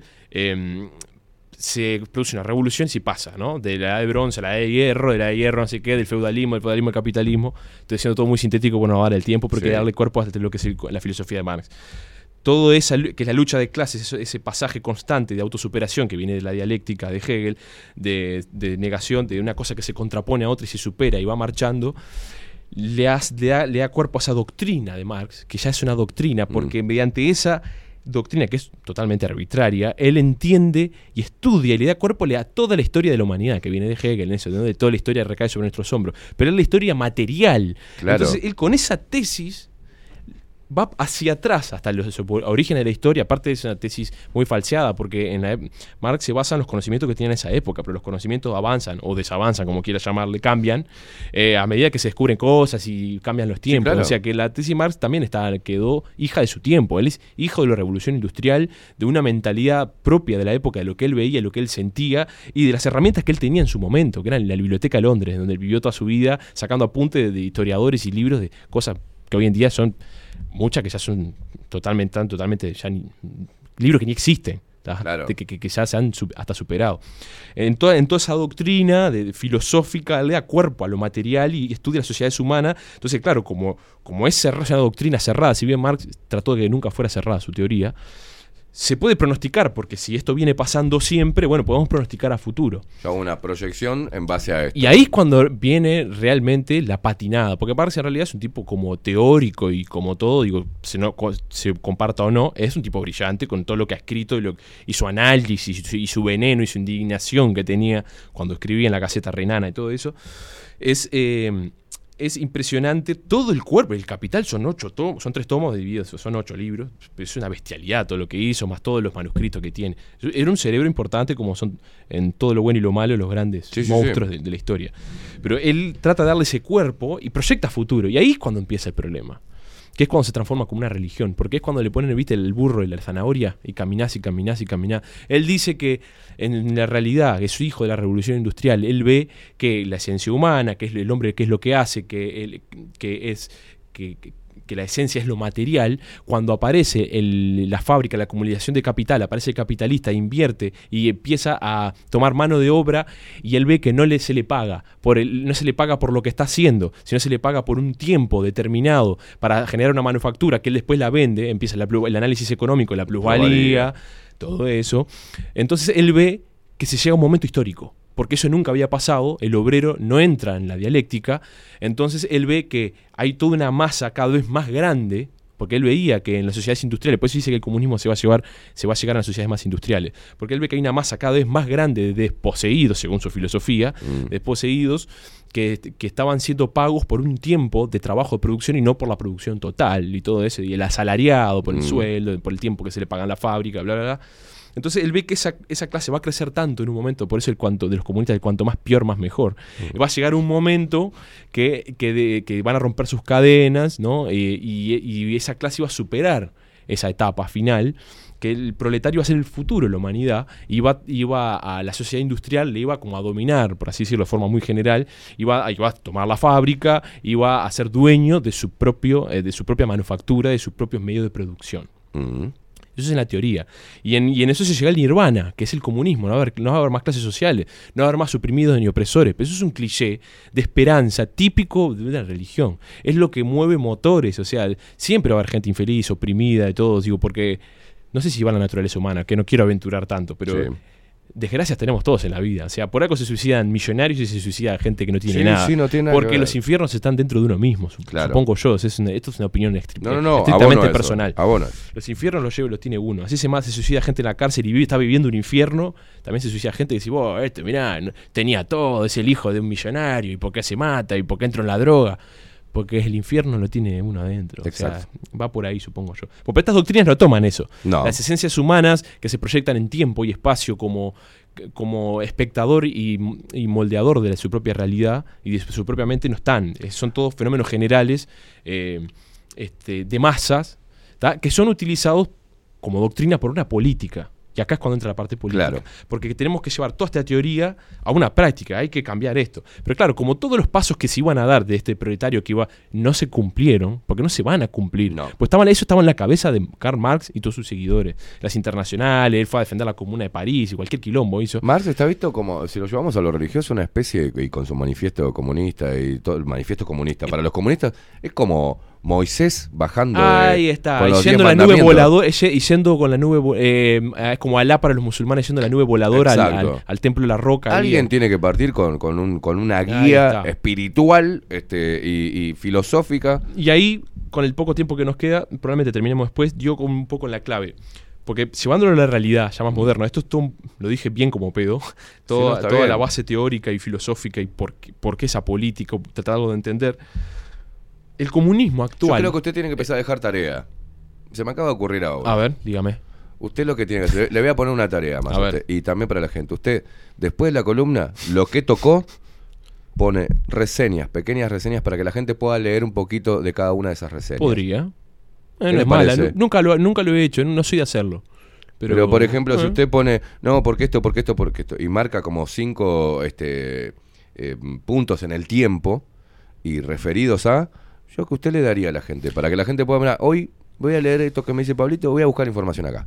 Claro. Este, y voy a leer sí. sobre eh, lo que pasó antes. Debería hacerlo. Lo que pasa que, después. claro, tendría que hacerlo en Facebook de repente, para, en las redes sociales. ya Y es sí, mucho. y Bueno, sa- ¿sabe podría lo que pasa? Que está bueno porque le, le está dando, comunicando a la gente y quizás este, convidándola de que salga un poco de la fucking televisión y que vaya a leer para poder fundamentar una posición. Sí, yo siempre pido, lo, lo he dicho acá muchas veces, que no me crean a mí, no se queden con lo que yo les digo. Yo tengo mi opinión, yo me equivoco. La vez pasada, cuando dije que había matado al presidente tal Rabeca, que era un hombre que no era, está Mm. relacionado, pero tiene nada que ver, fue Abelino Redondo. Una vez se equivoca, dice cosas. está. Por más que tenga apunte, uno se equivoca, pues nos equivocamos todos. Sí, sí, sí. O sea, no, no solo se, se queden con lo que yo les digo. O sea, busquen. Yo puedo ser una guía, porque obviamente yo he leído cosas que otros no leen, así como puede venir un médico acá Claro. y, dar, y dar cátedra de medicina y uno aprende escuchando a un médico, porque Claro. tampoco te quieren en la facultad para aprender todo en la vida.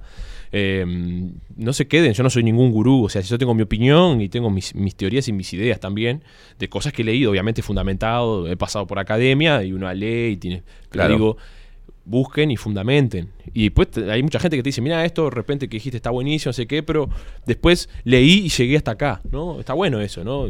A veces con, con divergencia, a veces se ramifica. Dice, vos esto que dijiste está de más y terminé en esto. Claro. Pasa. Y está perfecto. o sea, yo no, no- al contrario, soy contrario a la doctrina. Exacto. Es la gracia. Si vos entras en doctrina, no te puedes cuestionar el mundo. Cuestionar el mundo desde tu doctrina, o sea que no es cuestionarlo. Bueno, lo armamos eso, a ver si puede. Ah, si vamos usted a, le da vamos a tratar de hacerlo. si Podríamos, da sí, tiempo, tendría que hacer de laburo, pero. le pega un par de, de, de puntitos ahí, de repente una, una publicación ahí, pip, Sí. pip, pip, pip, ¿no? Y para ir Así incentivamos a la gente que, que- que lea más de lo que ve. Sí, sí, sí, o que- sí, sí. Que lea un poco, aunque sea. Que es- ese tiempo que vaya a leer, por lo menos no está en el celular Lo mirando culos por, por, es- por, sí. por, por- por Instagram, ¿viste? Sí, lo que pasa es que te, te perdés la última, la última temporada de, de Narcos. Claro, bueno. Narcos México y te perdés este, el marginal. Si estás leye- leyendo a las tesis de. Las No, tesis- no, Si bueno. estás leyendo las tesis de Abril de Lenin, te perdés a el- la última temporada del marginal. Entonces, Es no- jodido, Es, jodido, jodido. ¿viste? Es jodido. te Bueno, perdés- por eso el gran y te perdés desafío el- es- la máscara en el 10, el programa Eh, ese que hay. de- que se vio la- yo lo tenía cuando vine, lo vi en un reclame que salió el arcón a Draja y dije, yo no puedo creer estas cosas. Un presidente nacional. No, no, no, no, no importa, no importa. No importa. Delirio, Bueno, delirium tremens. Vamos a ver si podemos Sí. hacer eso para, incentivar a la si lectura de la gente. Soy, yo soy boludo, lo saben todos, pero vamos a tratar de hacerlo. No te voy a decir que no, no, no, No, estoy falseando. Tiene otras, tiene otras cosas que hacer, mi amigo, sí, pero, pero bueno. Tengo que ver la última temporada de, de, de- de Peaky Blinder. Bueno, a ver, este, para, usted había tocado un punto interesante, más allá de todo esto que hablé, que lo dije muy sintético, muy rápido sobre la teoría y la filosofía de dónde sale este apóstol. Usted lo dijo comparándolo con la religión, porque para un comunista uruguayo, Marx, obviamente, no, ninguno ya, le- no digo que ninguno, mentira, hay comunistas muy vivos y muy destruidos, no hay que ser bobo. Nunca, como dice Mao, principal punto, no subestime al enemigo, ¿vio? Cuando dicen, no, no, a, a ella no lo voy a tratar de estúpido. Hay, hay tipos que leen muchísimo, están instruidos desde su punto de vista, por eso son doctrinarios. Y no van a entender nunca una contraposición, por eso actúan como actúan. Ahora, eh, ahí cuando saltan al fanatismo. Marx es como Juan el Bautista, Jesucristo sería Lenin. Obviamente ellos tienen un montón de quilombos internos. Está- Están los socialistas y comunistas, eso es obvio. Pero entre los comunistas hay un montón de agrupaciones, como en todas las, las políticas cerradas, se diversifican porque son cerradas. Si no fueran cerradas, no se di- diversificarían. Mm. Se, se diversifican justamente porque son cerradas. Entonces, yo soy el dueño de esta verdad, ah, pero yo soy de la otra. Entonces terminan siendo mini grupos y mini partidos eh, en supuestamente ideologías que son la verdad iluminada. Eso pasa en todos los partidos. O pero sea, usted el pone la figura de Marx como eh, Claro, Juan el, Bautista. el viejo sabio de la ¿Quién- tribu, quién? fue el que, como el que inició a Jesucristo, ¿vio? Bueno, eh, Lenin, porque el marxismo-leninismo no es el bautizó, marxismo. digamos, las Claro, aguas de-. O sea, Lenin y Marx no se la- conocieron. la- Lenin y Marx no se conocieron, aclaro, Bien. ni en tiempo ni en espacio. Sí, sí, sí. Está, este, eh, que yo sepa, capaz que me estoy equivocando, que yo sepa no se conocieron nunca. Está, eh, Marx murió en el 83 y Lenin, de repente Lenin era un guachito, pero no, no, no, no se cono- que yo sepa no se conocieron. Este, Lenin lo que tiene es que en su contexto histórico, Marx muere en el siglo XIX, el- los procesos siguen. Lenin eh, tiene todas sus otras teorías, ¿no? De, de- de llevar el comunismo a la práctica, porque Marx, si bien quiso llevar a la práctica siempre el- el- su teoría, era un hombre de- de biblioteca. Y Lenin, que con el amigo Stalin andaban a los tiros y siempre metiendo bomba por y matando gente, ya... Vamos a llevar de- esto a la práctica. Ah, vamos, a llevar esto a la práctica. esto. Yo no digo que Lenin no creyera en, en su verdad, ¿eh? y no creyera, no, no, lo creía. Supongo yo, supongo yo que lo creía y escribió mucho. Mire que Lenin tenía una pluma, ¿no? Y era, un, y era un pensador, era un gran pensador. Y él quiso, pero era un hombre de acción. Lenin andaba con el bufo y vamos, y asaltando, mandaba al amigo Stalin, que después terminó siendo jefe de Estado. Es increíble. Bueno, acá pasó Hacer con la- Mujica. la- las finanzas, Acá ¿no? pasó con Mujica. Claro, y- Lenin mandaba a Stalin a hacer las Stalin finanzas. era el que secuestraba hijos de un noble para Claro. pedir rescate, asaltaba bancos y mataba policías. las finanzas. Volaba una vía férrea, metía bombas en Alemania, porque aparte eran eh, agentes internacionales, ¿no? Porque Mm. ellos andaban por todos lados, iban a una convención en Ginebra, metían un par de bombas, mataban a dos o tres, y después iban, iban viajando, seguro secuestraban un tren, ¿viste? Mataban al chofer, sacaban la... Todo ese tipo de cosas las hacía, era más bien eh, este, Stalin Bien. Con su rostro picado de viruela que Mm. tenía, con su, con su- Hoy en día tiene pinta de un doble cinco de Basáñez, ¿vio? Pero en esa época era un tipo que... que- que- que- bueno, Me echa este, miedo. Seguro, Este. seguro. El amigo, qué cuerpito cortito y los bracitos largos y uno medio porque había quedado enfermo y tenía un bracito así, vos lo veía. Un hijo de puta. Era, era hermoso, con la pipita y la botita ilustrada, eh, divino. El tío Pepe divino. Bueno, pero no lleguemos. Este, ¿Cómo estamos de tiempo? A ver. Bien. Eh, bueno, este... Dele, dele, dele, tranqui. El amigo, el amigo Lenin, que es posterior a Marx, el amigo Lenin era que, bueno, que el amigo Ilich Ulyanov, alias Lenin, no se llamaba Lenin, como la mayoría de los dirigentes este, bolcheviques, que además en su mayoría eran judíos, eso está relacionado, ¿no? Después, cuando viene el nazismo, en la teoría del judío internacional, Sí. el judío, el judío, el judío marxismo y el sionismo, pasa que muchos, este, muchos eh, Mucho de esto. A ver, mucho de esto. no, no, no, no. de- eh, de- genocidas no, no, claro, no, no, no, me estoy frenando. Lo quiero explicar Claro. de una forma que. Porque yo una vez le- le hablé con varios judíos, yo conozco judíos, y Mm. he hablado con ellos y le, y le pregunté. Ellos ni siquiera lo niegan. O sea, porque le pregunté por qué este, el judaísmo muchas veces estaba relacionado, a- a- sobre todo en esa época.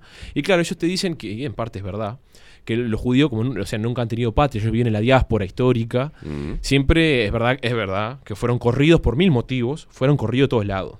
¿No? Muchas veces en el cristianismo porque manejaban el oro, porque lo- supuestamente los, los nobles cristianos no, no podían tocar el oro porque era pecado, y bueno, se lo daban a los judíos que se lo administraran. Entonces, pues, claro, que yo te lo administro. Claro, ahí está. Entonces, pero había un problema de finanza y ¿a quién corría? Era el judío para sacarle la teca. Obvio. Era como cuando eh, Felipe IV, el hermoso, tenía problemas financieros. Y dijo, ¿dónde está la teca? Del La Estado? tienen los- los judíos. No, no la tenían los judíos, la tenían los templarios. Los que era, era el prosegur de la época. Este, claro, era- eh, los Claro. templarios surgen como la remesa de, los, de, de- de- Claro. de lo- de la banca internacional de la vía del peregrinaje de Europa a Jerusalén. Y claro, estaban salados los templarios, estaban blindados, ¿no? Y, y ellos inventaron la letra de cambio, todo eso que...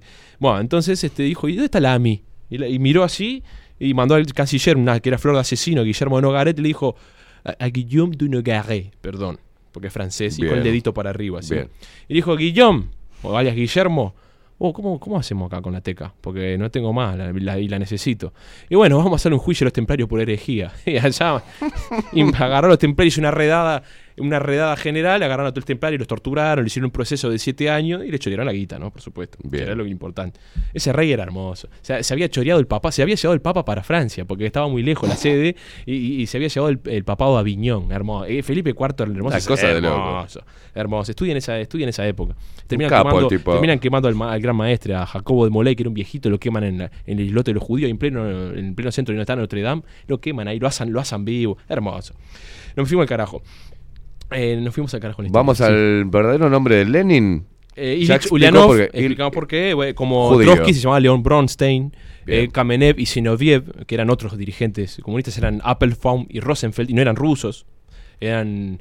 ta, y yo le había preguntado a unos judíos, me acuerdo que me decía que ellos, al estar en la diáspora, y por esto que hablamos, que parte en joda, parte en serio, pero esto el tema del oro, siempre habían sido corridos, y aparte ellos siempre fueron. eh, son las- es la- el judío es como la última religión este, antigua. Las religiones antiguas eran eh, no solo territoriales, sino ini- iniciáticas. O sea, no Claro. es que, "Ta, yo me judío porque quiero. No, porque voy a la iglesia y rey. No, no. Eh, no, eran evangel- no es evangelizador el judío. Hoy en día está más laxo. Pero no es una, es- no es una religión evangelizadora. Claro. Y, y es justamente hermética, es cerrada como eran las religiones antiguas. Estaban relacionadas a un templo o a un territorio. Entonces, ellos siempre fueron segregados, por eso, por no quererse, este, se veían, no solo que se veían diferentes, en Alemania, en otros lados se veían diferentes porque ellos no, no se mezclaban, no, no- no- se abrían, sino por otro montón de... Siempre eran excusa para darles, eso es una, reali- es una realidad. Sí. Siempre había excusa para darles.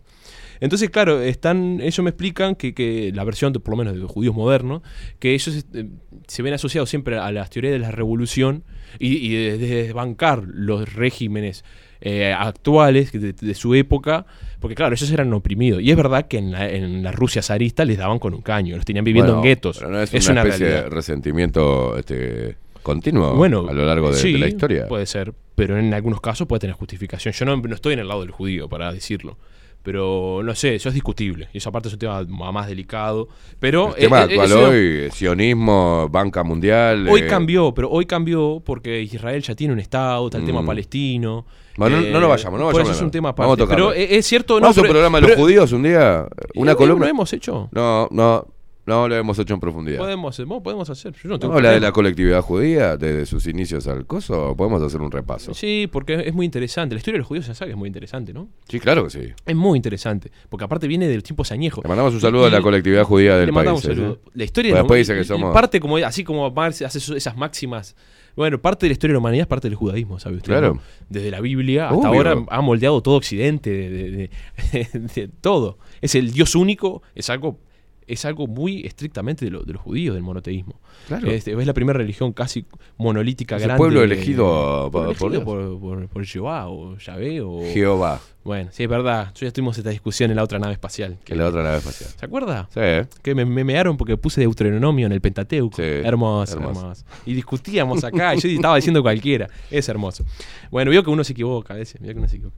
Eh, bueno, estos dirigentes bolcheviques, vamos cerrando, como estamos de tiempo, nos fuimos, terminamos la que viene. Pues es un tema interesante. Estos tipos son los que llevan a cabo la revolución. Ah, Tienen un partido, el partido, había un partido político que estaba este, era marxista, porque en la República, en, el zarismo, era un, el zar, era el que mandaba a Rusia, el imperio ruso, mandaba en Rusia, era un totalitarismo feudal y bla, bla, bla. Eh, y había, bueno, en 1905, que es como la gran primera revolución que hay en, Rusia, se, genera la Duma y se le gana parte del poder totalitario al zar, se le reduce el poder, se hace la Duma, que la Duma es el parlamento, y ahí los partidos, ¿no? que eran partidos, eran principistas, Lenin de pobre no tenía nada, y los socialdemócratas tampoco, eran todos teóricos, al menos clase media, media alta en Rusia, acceden a un parlamento, ¿no? Este, y, tienen, y tienen cierto poder político. Eh, y ahí ya de 1905 a 1917, con la revolución bolchevique, ellos van sañando. Y ahí todos estos dirigentes bolcheviques, que no eran todos judíos, Mm. había, una, había un gran número importante de ellos, o al menos descendientes de. Eso es otro tema. Si sean descendientes, si creían judíos, Sí, se sí, renegaban sí, de la religión. Marx, supuestamente, este, eh, Levi, creo que era el apellido, ahora no me acuerdo. Eh, él era un renegado, ya el padre había renegado, o sea, eso es todo un tema también. Los, los, los más antisemitas siempre ponen toda la misma bolsa, es un tema que es un tema muy complejo. Pero este, este grupo, que era un, era un grupo, los bolcheviques, viene de Bolshoi, de mayoritario, en un grupo que era minoritario dentro del Partido Socialdemócrata Ruso, que estaba en esta Duma, cuando habían logrado limitar el poder del zar. ¿Dónde estaban, eh, Pablo? ¿Dentro de qué partido? Socialdemócrata ruso. Se llamaba así. Este, y ahí estaban bolcheviques y mencheviques, estaban dentro de ese partido, porque había convenciones internacionales, es un tema que ya no da el tiempo para tocar, pero eran bolcheviques de Bolshoi, de grande, y, eh, menchevique de Malchik, viene, son de No, declinación. ¿Sabes por qué le digo? Porque mucha gente hoy eh, dice públicamente, como, como Pergolini, por ejemplo, cuando lo entrevistaron acá lo observaron, no, yo soy un socialdemócrata. Claro, Lo pero tiene- como, como algo bueno, ¿no? Sí. Después, después que La fue... socialdemocracia tiene hoy en día otra connotación también. Por eso. En su momento también estaba muy relacionado a, a la, a la parte socialista, la socialdemocracia. Hoy en día no tiene nada que ver. Hoy en día la socialdemocracia tiene nada que ver con... A ver, si sos un tipo de derecha, monolítico, el socialdemócrata te va a decir es un zurdo. Eso es una realidad. Obvio. Le decís, el socialdemócrata es un zurdo. Está, es obvio. Este, pero no, no es lo mismo. Y no es lo mismo que la socialdemocracia del principio del siglo XX. Bueno, lo vamos, lo vamos a repasar. Siga, lo podemos siga, repasar Pablo, y esa siga. parte es discutible, obviamente. Sí, sí, sí, obvio. Bueno, Vamos a eh, discutir, Pablo, sobre el, respecto. Hay que hacer esa tertulia, Esteban. Hay que hacer esa Hay que hacer tertulia. esa. Eh, bueno, este sector bolchevique, que liderado por Lenin, Trotsky, todas estas figuras, no, no, no, no podemos detener más en esto, son los que llevan al final a cabo la revolución bolchevique. ¿Por qué hablamos de ello? Bueno, porque el marxismo-leninismo, que es parte que está la Primera Guerra Mundial de 1914, ya siglo XX, muchachos, 1914 a 1918, en el cual Rusia pelea en uno de, lo- de los lados, ¿no? Está la la, Triple Alianza, y la- bueno, pelea en uno de esos lados y, eh, y con la miseria que trae la, la guerra y, ¿no? el, y el zar y bla, bla, bla. Este partido organizado este, hace una revolución. está, es, más complejo, no, no da el tiempo. Hace la revolución y termina la toma del Palacio de Invierno, San Petersburgo, San Petersburgo el Palacio de Invierno, eh, derrocan al zar. Y bueno, viene Kerensky, se, empieza como una apertura como democrática, que en realidad los bolcheviques truncan ese proceso democrático ruso y se puede implementar una dictadura. Viene la revolución, eh, la, la revolución, ci- la guerra civil del 17, 18 al 22, la guerra de los blancos contra los rojos, la famosa can- eh, la cancioncita Ella bloqueada Natalia la cien". Va, todas esas cancioncitas rusas que vienen de esa época maravillosa, que hubo genocidio, masacre, este, Lenin y el amigo Trotsky. Trotsky es el creador del ejército rojo en esta guerra civil de los blancos contra los rojos. Los blancos eran como los zaristas, lo- eran el resquicio zarista del general Kornilov. Luchaban contra los rojos, los bolcheviques. Los, bolcheviques terminan ganando porque matan, limpian un pueblo. Ahí vienen los primeros genocidios étnicos de los, de los- de los- del comunismo. Empiezan acá, los genocidios étnicos. Lenin en vida, después Lenin queda medio, medio Tavares ahí y lo, lo- lo- lo sucede la secretaría del partido. Lo sucede después en 1922, después de la creación de los, de los estados soviéticos. Eh, los- después lo sucede Stalin, que Stalin es medio Claro. difuso cuando asciende, no es que como Hitler, que un día ganó las elecciones y con todo un teje y maneje político hace Reichstag. "Mirá, Stalin se fue abriendo paso si no porque era silencioso. yo, papá. ¿Te Claro, guste o no? Pero fue silencioso, se fue armando, no se sabe bien el día en que Lenin, Stalin se hizo el dueño del, del partido y del, y del Politburó. Mm. El Politburó era el- el- la secretaría, era como el parlamento soviético, que no era el parlamento, eran, eran todos los que aplaudían a- al dictador. Pero en esa época, en la guerra civil, como me dijo la anécdota la brasilera famosa que hicimos acá una vez en un bar, esos genocidios están justificados porque estaban en guerra. Ah, está Brillante. bárbaro.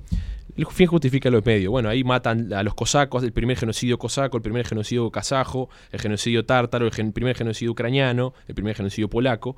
Vienen ahí tratando de matar. Porque ¿qué pasa? El imperio ruso tenía un montón de etnias o razas o cultura, como quieran llamarle, oprimidas, por así decirlo. Entonces, claro, cuando los bolcheviques sacan al zar en la revolución, esos, eh, como Ucrania, tratan de rebelarse, Claro. tratan de, de hacer una revolución, de independizarse. Y los bolcheviques dijeron, ah, no, no se van a necesitar nada. Para que liquida esto, después te liquido a vos. Claro. Y pisaron, le hicieron unas masacres terribles. Lo dejamos para la columna que viene, porque ya habíamos hablado una vez de los genocidios soviéticos, Mm. lo que viene al Gulag, todo lo que es, lo vamos a dejarlo, vamos a dejarlo para la que viene. Así. No, la idea es dar, eh, era dar una introducción hoy sobre qué es lo que defiende el comunismo, porque ahí puede defender desde lo filosófico, lo teórico.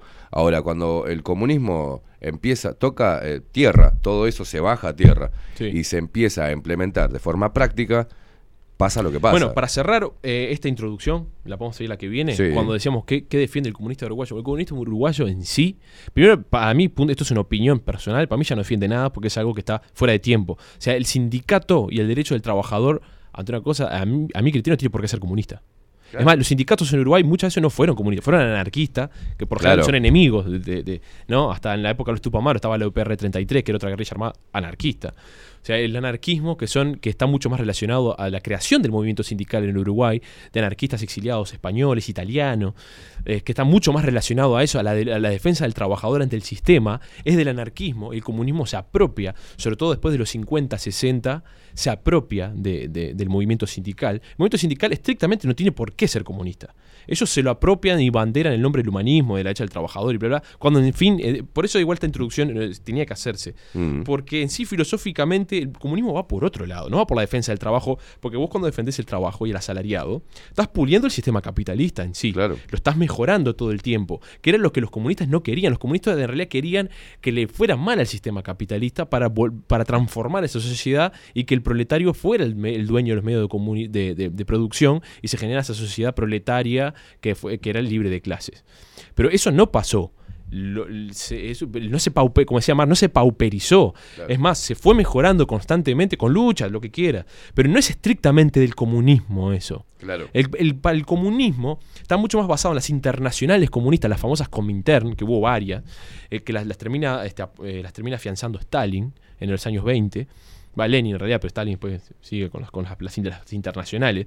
Que el Partido Comunista es como una sucursal de esas internacionales. Sí. Y acá en los años 60, en la guerra de los Tupamaros y tal, esas cosas, Rodney Arismendi era un agente directo soviético de las internacionales so- eh, soviéticas. O sea, cumplían, o sea, los soviéticos mandaban libritos de los que había que hacer en los países socialistas para hacer la revolución y bla, bla. o sea, que ellos, hay una cosa ideológica.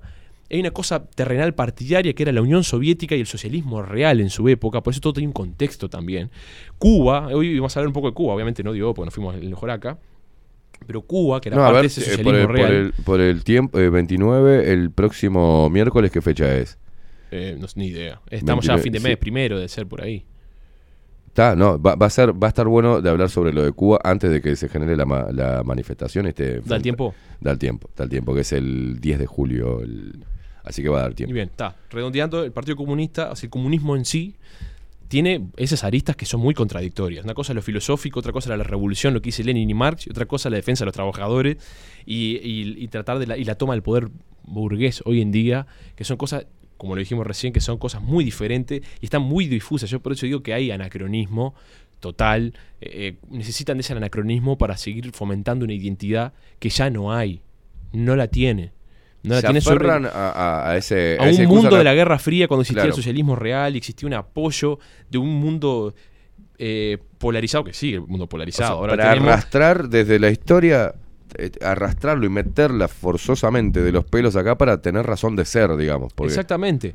Eh, Porque aparte el tema del derecho laboral, lo repito, por, mucho, por todos los que estén escuchando, lo vayan a escuchar, el tema del derecho laboral estrictamente no es marxista, estrictamente no es comunista, menos de partido. Marxista, vaya y pase, que hablaba de la abolición del, de- del trabajo infantil y hablaba de las desgracias del obrero. El comunismo de partido en sí, con el sindicato, no tiene, no tiene, no tiene por el sindicato no tiene por qué ser marxista y los marxistas se lo fueron ganando en los años 50 y 60. Antes ni siquiera eran, no todos siempre hubo sindicatos eh, comunistas, pero no estaban directamente asociados y no estaban y hoy en día los, los comunistas que son, todos dirigentes sindicales, Pereira, Sí. y yo soy comunista. Bueno, por eso esta charla también filosófica y de base va rápida y sintética sirve también para a veces diferenciar y, y discutir cuál bien es el fin y cuál, en- en- bien dónde está parado esa gente y cuál es el fin, porque en realidad, teóricamente, no tiene un sustento para hacer lo que hacen, Claro. ni para tratar de llegar a donde llegan. La contradicción de La contradicción que pasa inadvertida por esta ignorancia sobre filosófica sobre lo que están defendiendo en realidad porque nadie, nadie se pone a mirar "No, yo, No. yo soy comunista porque o soy estoy del lado de los comunistas o de los socialistas o de la izquierda porque lo, lo, lo- bueno es Claro. izquierda comunismo Entonces, socialismo soy comunismo, de, primero de mayo, derecho de los trabajadores y bla, bla, bla. punto Estrictamente no van de la mano. no van de la mano No van de la mano. o sea que estarían haciendo algo totalmente engañando a la gente digamos de- desde las bases Yo- para eh, lo que generar pasa una es que si el primero, para engañar bien a la gente, tienes que engañarte a vos mismo. claro Yo creo que no todos, la mayoría se engañan a sí mismos. Están con que los mártires de Chicago, Es bla, bla, bla, está primero todo metido en la bolsa. de- comprar el producto para poder venderlo Claro, mejor por eso ellos hasta lo niegan los genocidios de los regímenes socialistas, niegan la miseria, niegan la dictadura. O sea, critican la dictadura acá, pero en Cuba son. y van ahora, los mismos que hablan de- del nunca más y salieron a, a hablar de la dictadura fascista uruguaya, ¿no? Sí. Son los que van a ir a luchar contra los cubanos que, que están pidiendo lo mismo de Cuba. Claro. Y lo hablamos, ya cierro con esto. Cuando hablamos de. Yo por mí eh, me preparo no, un café y seguimos. O sea, Sí, pero ojalá. Cuando hablamos de, de la columna de los genocidios de los Gulag el año Sí. pasado, en Rusia es muy interesante. eh, una vez alguien me preguntó y nunca le contesté. Un libro muy interesante, es un libro así como de mil páginas. Yo me lo leí todo, pero eh, se llama Gulag de Annie Applebaum. Annie Applebaum. Está en todas las librerías. Ah, Cuando hablaba de, de- de la cantidad de crímenes y todo, este, que, y aparte serio, ¿no? Con cifras serias, porque hay, hay otros libros, el libro negro del comunismo, se va al carajo. ¿tá? Pero cuando habla de todo ese tipo de, de, de- crímenes y todo eso, habla de, de- de- ¿Cómo te puedo explicar? De cómo se justifica y cómo se llega inclusive a negar ese tipo de cosas en nombre de la causa. claro. Chao. Y los tipos, este. Eh, en, y en Rusia se crea lo que se llama la sociedad memoria hoy en día. Que eso es como acá la Comisión de los, de los Desaparecidos. Acá- se llama en Rusia, búsquenlo, Sociedad Memoria. Es un organismo Sí. periodístico, político y Sí, social sí. que tratan de, de determinar no solo cuántos crímenes y cuántos campos, que hubo más de 400 campos de concentración en la Unión Soviética. No hablemos de la China de Mao y de la cabaña en, de Fidel Castro, donde fusilaban y mataban disidentes políticos, y lo siguen haciendo Yo soy así. Sino que había más de 400 gulag, sino que hay una sociedad hoy en día social, cultural y política que trata de determinar dónde están los familiares que arbitrariamente se los llevaban los trenes, los comisarios políticos y nunca más aparecieron. Y esos son iguales que acá, lo- las- Claro. pero acá, lo, acá lo los, los de los desaparecidos y de nunca más, que están, está, está perfecto, que están en la contra de la dictadura, les faltan familiares por el motivo, que, lo que quieras, es una lucha legítima para ellos, Mm. es una lucha legítima. Muchas veces defienden, o defendían en su época cuando desaparecían sus familiares, defendían ese régimen, y en ese régimen que ellos defendían estaba pasando exactamente lo Claro. mismo. Y ahora hay una sociedad de memoria en Rusia que trata de, de- trata de determinar dónde están los desaparecidos, qué se hizo y cuántos millones de personas fueron muertos por causas políticas, por el comunismo.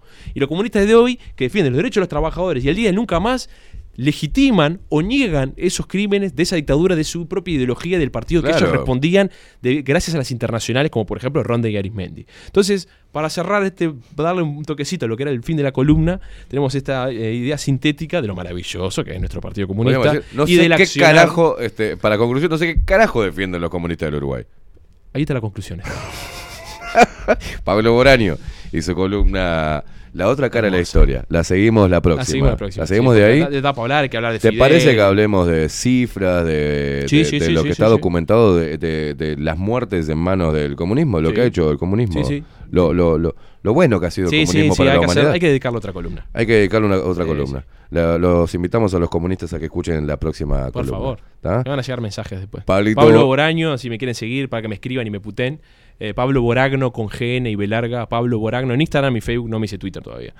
Eh, me lo tengo que hacer. Estoy en el DB, no me lo hice. Pablo Boraño, si me quieren escribir, me van a putear, me van a decir, no, pero esto no es tan así. Dile nomás. que- Dele nomás. Voy a tratar Dele de leerlo podemos lo más posible. Muy bien, Pablito Boraño. Nos vemos la semana que viene, semana que joven viene. maravilla. Viene. Hacemos una, un placer, como siempre. Hacemos una breve pausa, ya venimos.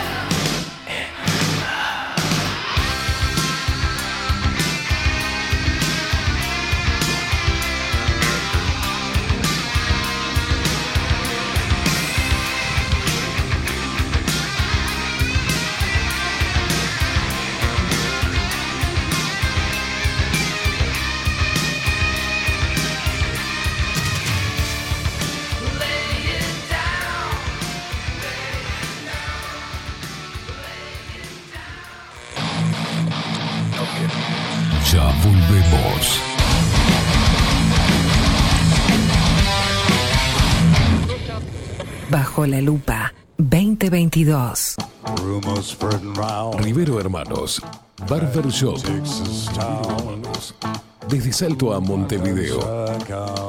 24 años de trayectoria en barbería tradicional. Corte de cabello, afeitado al ras y modelado de barba con fomentos. Vení a conocer nuestros sillones con más de 100 años y te contamos su historia. Rivero Hermanos. Gabriel Pereira 3081 Casi Yauri. Reservas al 096-531-879. Rivero Hermanos, Barber Shop. Mostrá tu mejor sonrisa. En Timbo, consultorio odontológico, te ofrecemos la atención y todos los tratamientos necesarios para recuperar tu salud bucal. Reserva tu consulta diagnóstico sin cargo al 099-750-182. Te esperamos en Colonia 1181, oficina 505, esquina Cuareim. Nombrando a Bajo la Lupa, obtendrás un 10% de bonificación. No postergues más la sonrisa que te mereces. Timbo, consultorio odontológico. 099-750-182. Grupo Service. Servicio técnico especializado. Huawei, iPhone, Xiaomi. Trabajamos con todas las marcas. Contamos con servicio express. Cambio de pantalla en 30 minutos. Grupo Service. Grupo Service. Reparación de celulares, computadoras y tablets. Encontranos en nuestra web gruposervice.com.uy y por WhatsApp 094 389 568. Estudio Jurídico Notarial, Perezcal y Asociados. Más de 25 años de experiencia en todas las materias, representando a estudios nacionales e internacionales. Una amplia trayectoria en materia penal, sucesiones y reivindicaciones. Más de dos décadas de experiencia recuperando terrenos ocupados. Torre Gorlero, oficina 20, 21 y 22. 099-309-319. Estudio Jurídico Notarial, Perezcal y Asociados.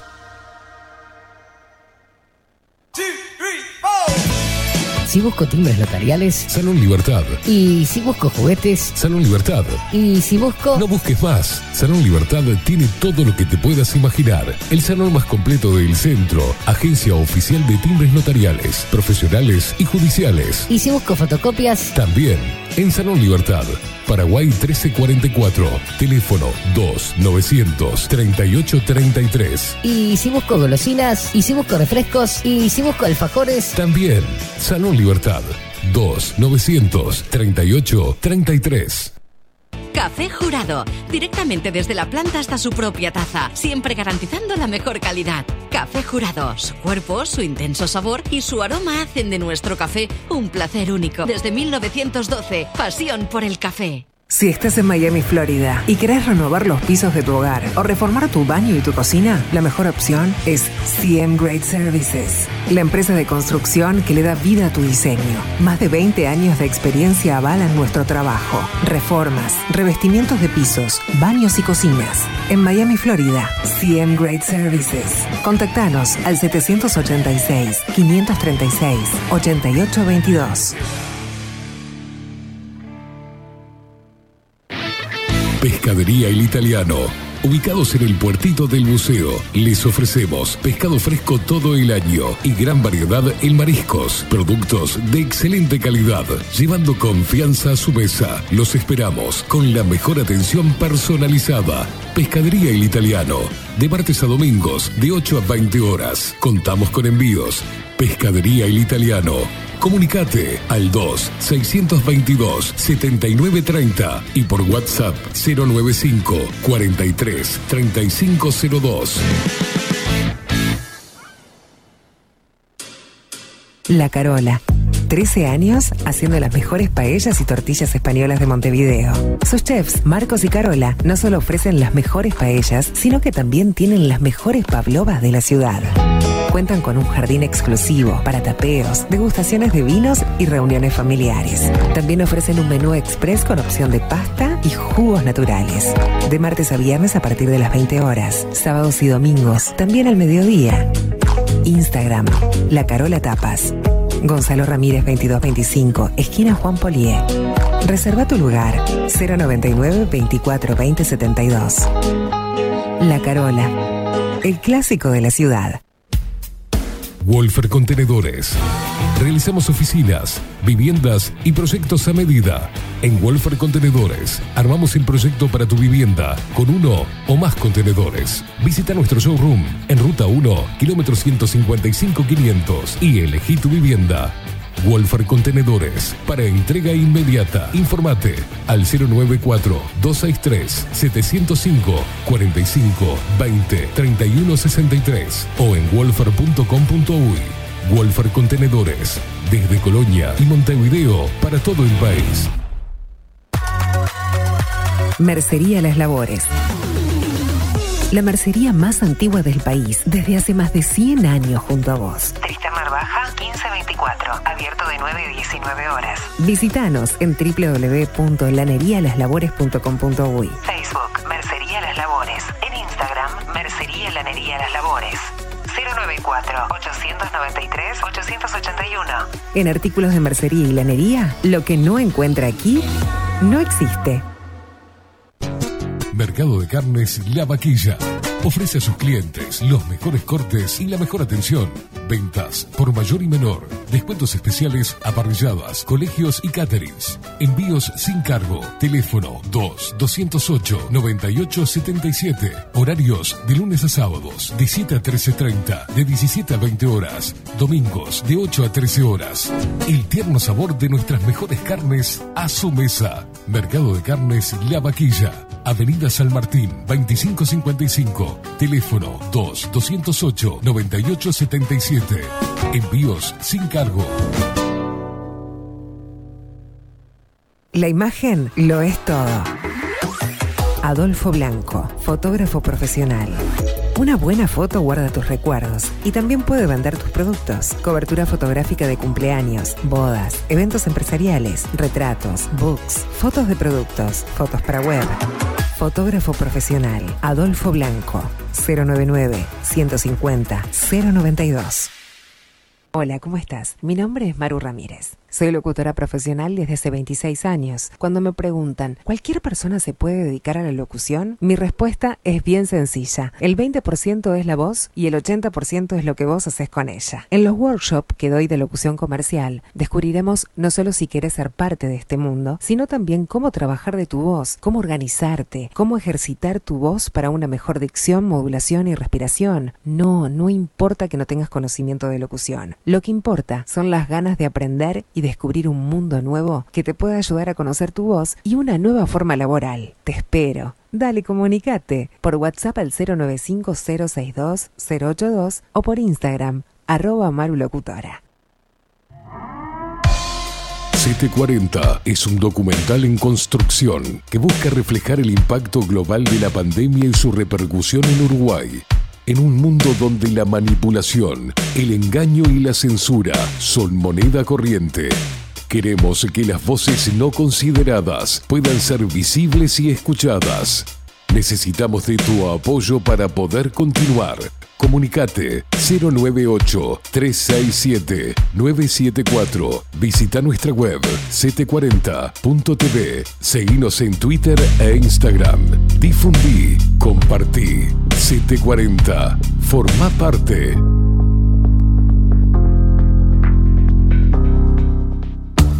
Ahora también estamos en Twitch. Seguinos en Bajo la Lupa guion bajo uy. En Bajo la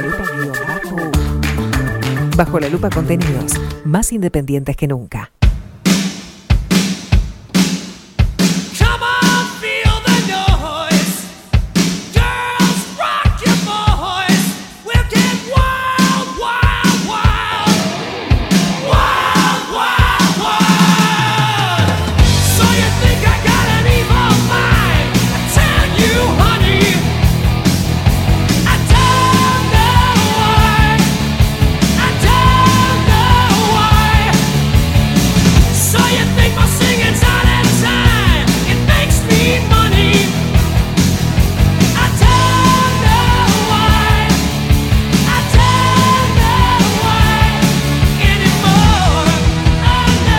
17 minutos pasan de las 9 de la mañana. Vemos el sol como le da de lleno a la intendencia de Montevideo.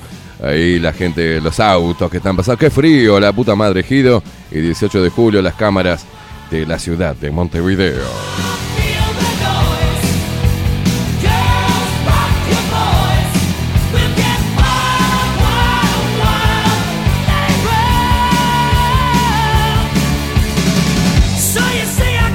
Bueno, muchos mensajes que nos llegan a través de Telegram. Pablito siempre es bienvenido por la gente que está escuchando del otro lado. Bueno, muchos. A ver, Daniel Barrón que dice... mm, eh, pará. muchos mensajes, Daniel, ¿eh? ¿Cómo estás hoy? Eh, sí, es que el comunismo es una religión. Dice, nació de una idea, creció por la necesidad de poder de algunos y se alimentó de la desesperanza y falta de criterio de muchos. Al igual que la religión católica, copiaron la estructura, adaptaron los principios, parodiaron a su hilo histórico, pero a su medida. La Segunda Guerra fue la gran cruzada de los comunistas. Lo que puede hacer Pablito, acá nos manda saludos y abrazo para Pablo, siempre disfrutable su relato eh, de esta suerte que nos ha tocado, dice Daniel. María Luisa González dice, muchas gracias Pablito, impecable historia y filosofía. Eh, Carlos Sánchez nos envía, eh, buen día, comunistas, la, su madre, excelente, acá nos manda audios que no puedo escuchar. Ahora Juan Torres, eh, a Pablo Boraño mm, que hable sobre el holocuento, dice judío en alguna columna. Hay diferencias y hay, hay cosas que en algún momento vamos a abordar también respecto a la cantidad, de- a los millones de personas, ¿no? Este, hay que hablarlo también porque eh, no puede ser que no esté en ningún lugar, eh, no se ponga bajo la lupa las cifras de, de los nazis y del genocidio judío, ¿no? También, que habría que poner, como siempre, la otra cara de la historia. Buen día, querido, dice acá Eduardo Castro.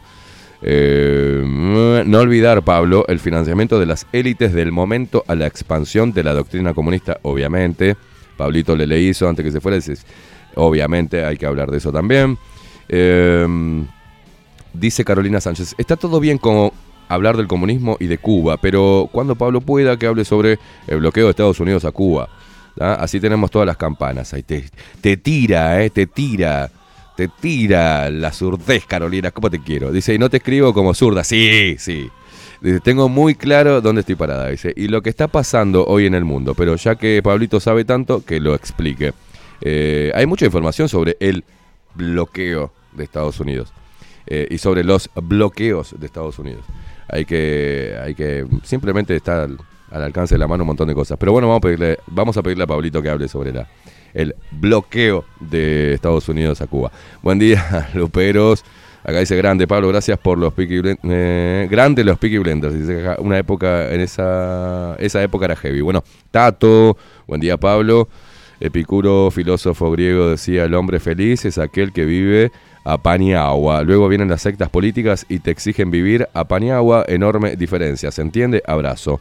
Bueno, muchos mensajes. El comunismo que dice acá, igual al nazismo, debería ser ideologías prohibidas. Incluso el comunismo cometió genocidios más atroces que el nazismo. La base para no prohibirlo es que sus filósofos, los ideólogos, fueron casi todos judíos, dice. Al no tocar judíos, eh, les sirve mantener esta bosta. Incluso Israel y su sistema de boots, dice, eh, es un modelo netamente comunista. Bueno, por ahí la gente comentando del otro lado. I never seen you look. Pablito tiene razón, Viviana. Hoy eh, hay algún eh, cámara cerca del Ministerio de Economía, está todo cortado por los sindicalistas. Hoy temprano iba a buscar a Pablito y me encontré Colonia eh, cortada, porque hoy hay una... Cortaron ahí, está cortado Colonia, si no me equivoco. Desde temprano, desde las seis y media de la mañana, de las seis de la mañana. Diga, a ver, miro. Ah, bueno, y acá están. ¿Y acá qué onda? ¿Qué es esto acá?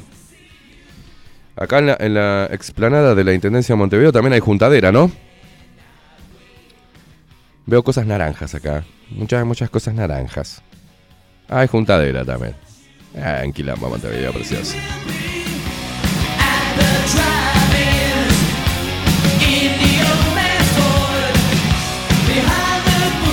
Bueno, respecto a lo que decía del nazismo y el comunismo, en el 2020 Fue una de las preguntas que le iba a hacer y iba a pedir su. Me acuerdo a Oscar Andrade y se levantó. Eh, el, en el 2020, la resolución del Parlamento Europeo sobre la importancia de la memoria histórica europea con condena al nazismo y al comunismo, ¿no? Eh, dice acá.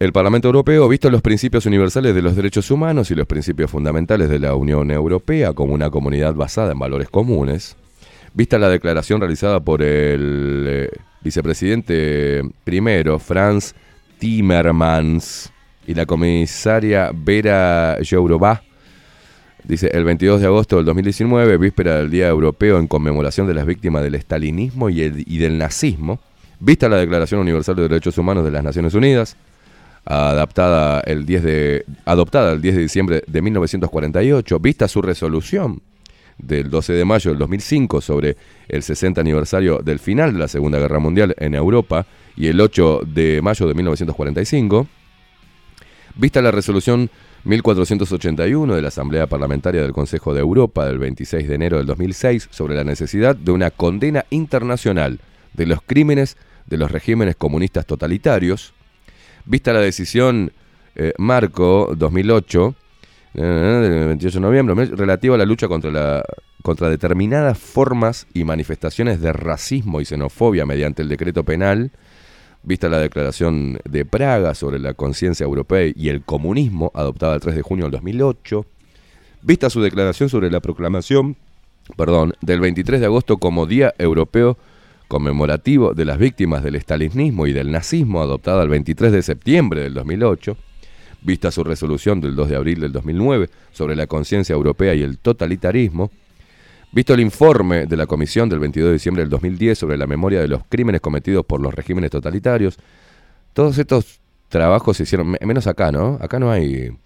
Acá la Intendencia va a poner plata del pueblo, de los contribuyentes montevideanos, unos 4 millones de pesos, unos 100 mil dólares, dicen, este, para hacer eh, un monumento ideológico a las mujeres presas políticas, ¿no?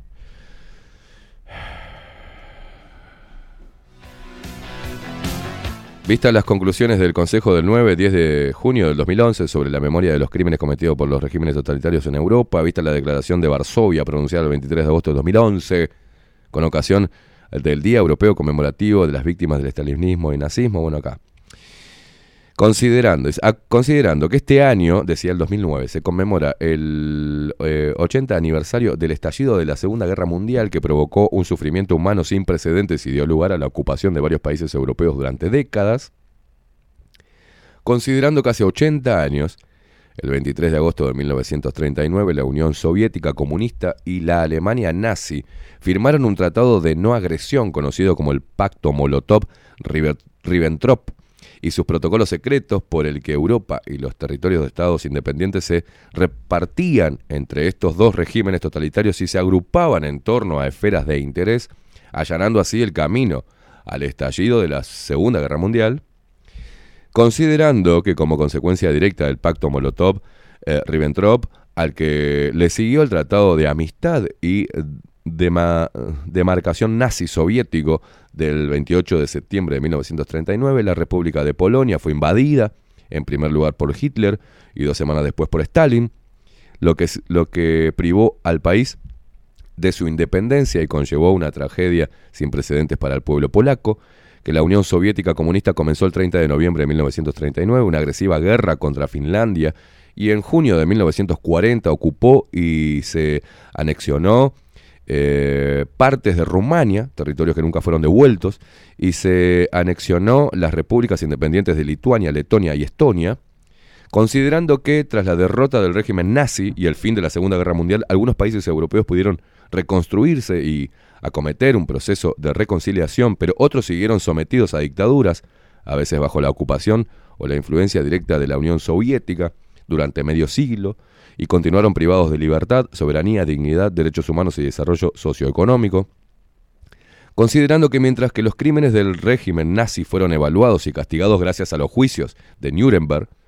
sigue existiendo la necesidad urgente de sensibilizar sobre los crímenes perpetrados por el estalinismo y otras dictaduras, evaluarlos moral y jurídicamente y llevar a cabo investigaciones judiciales sobre ellos, considerando que algunos Estados miembros, que en algunos Estados miembros la ideología comunista y nazi están prohibidas por ley, considerando que desde eh, su inicio la integración europea ha sido una respuesta a los sufrimientos provocados por dos guerras mundiales y por la tiranía nazi que condujo al holocausto y a la expansión de los regímenes comunistas totalitarios y antidemocráticos en la Europa central y oriental, así como una manera de superar las profundas divisiones y hostilidades en Europa mediante la cooperación y la integración, y de acabar con las guerras y consolidar la democracia en Europa, que para los países europeos que sufrieron la ocupación soviética y las dictaduras comunistas, la ampliación de la Unión, que comenzó en 2004, supuso su regreso a la familia europea a la que pertenecen.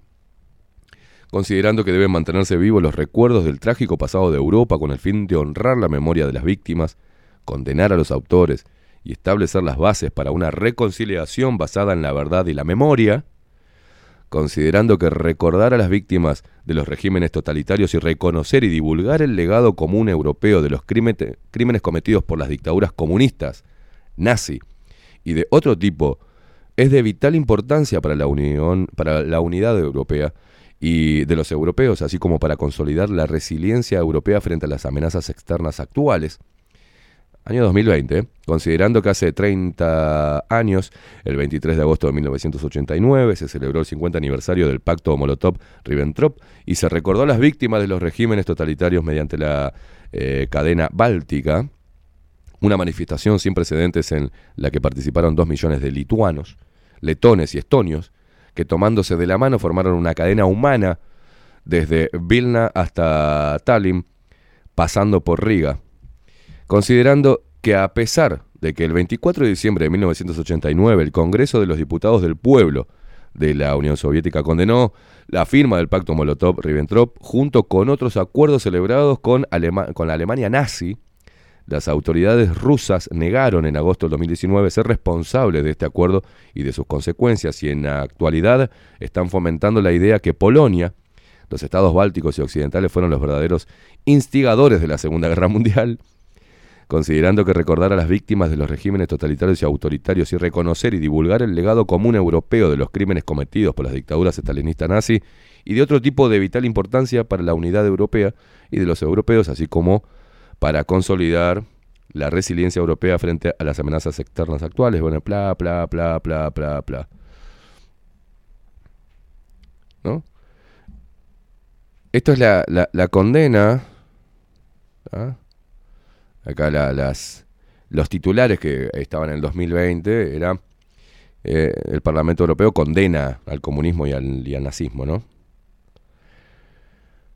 Parlamento Europeo condena los crímenes del nazismo y del comunismo, la denominada resolución sobre la importancia de la memoria.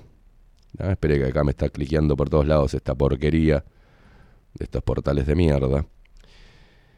Eh, recientemente aprobada por el Parlamento Europeo, condena los crímenes cometidos por los regímenes nazi y comunistas a lo largo del siglo XX e insta a los Estados miembros a hacer frente a las organizaciones que difunden discursos de incitación al odio y a la violencia.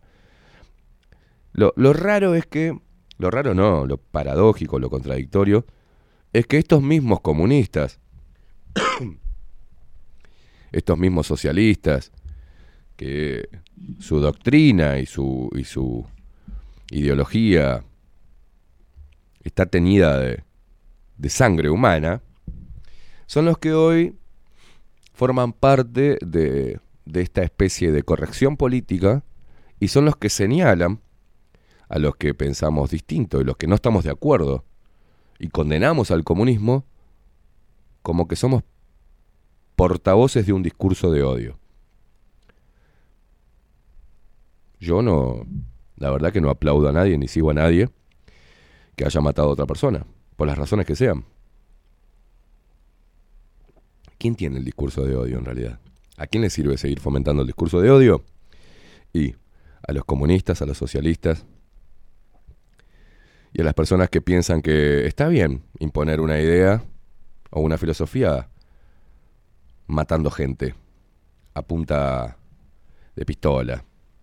Que está bien, degollar gente, matar, encerrarlos, experimentar con ellos, como los nazis con los judíos y como los comunistas con todo aquel que, que fuera disidente.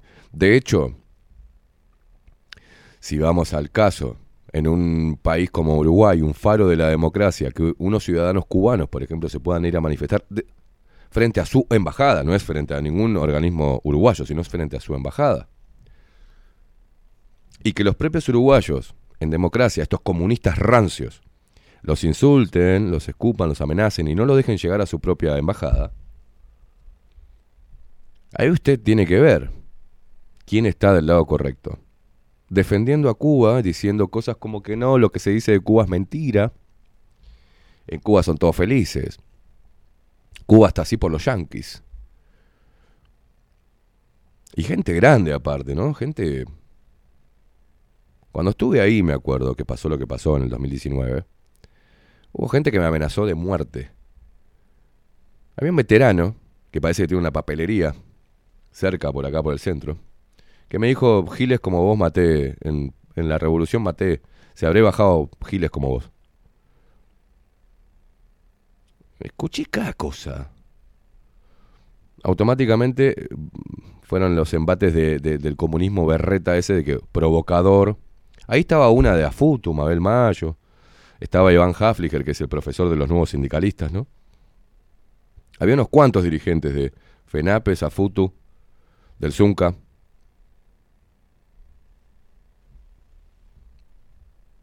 Estaban ahí diciendo que yo era un provocador,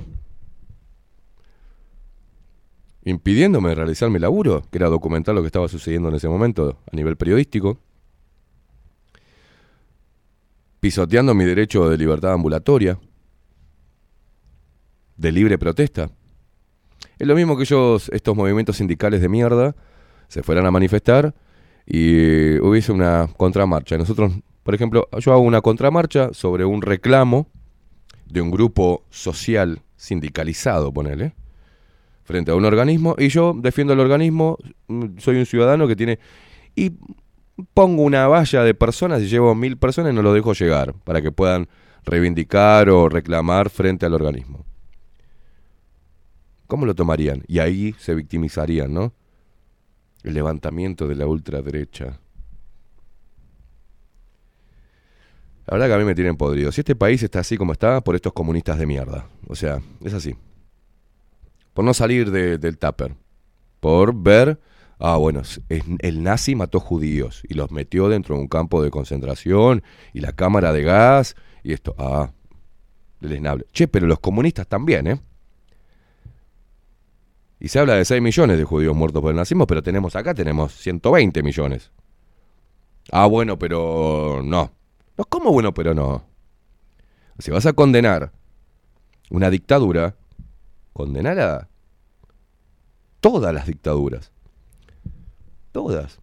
¿Se acuerdan cuando los dirigentes camino a la presidencia de las pasadas este, elecciones se le preguntaba a Carolina Cose, Daniel Martínez, bueno, ¿hay dictadura o no hay dictadura en Cuba? Carolina Cose dijo que era una democracia distinta.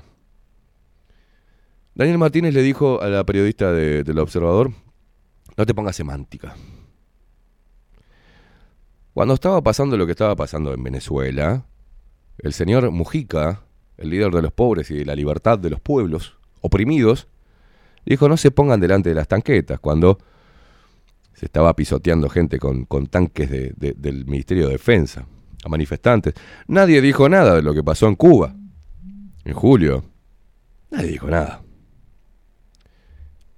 Entonces después, esos mismos que no dicen nada, que hacen la vista gorda sobre los crímenes por los regímenes totalitarios socialistas y comunistas y de la actualidad, no dicen nada, después escriben en los medios de prensa, porque son periodistas, militantes de una ideología,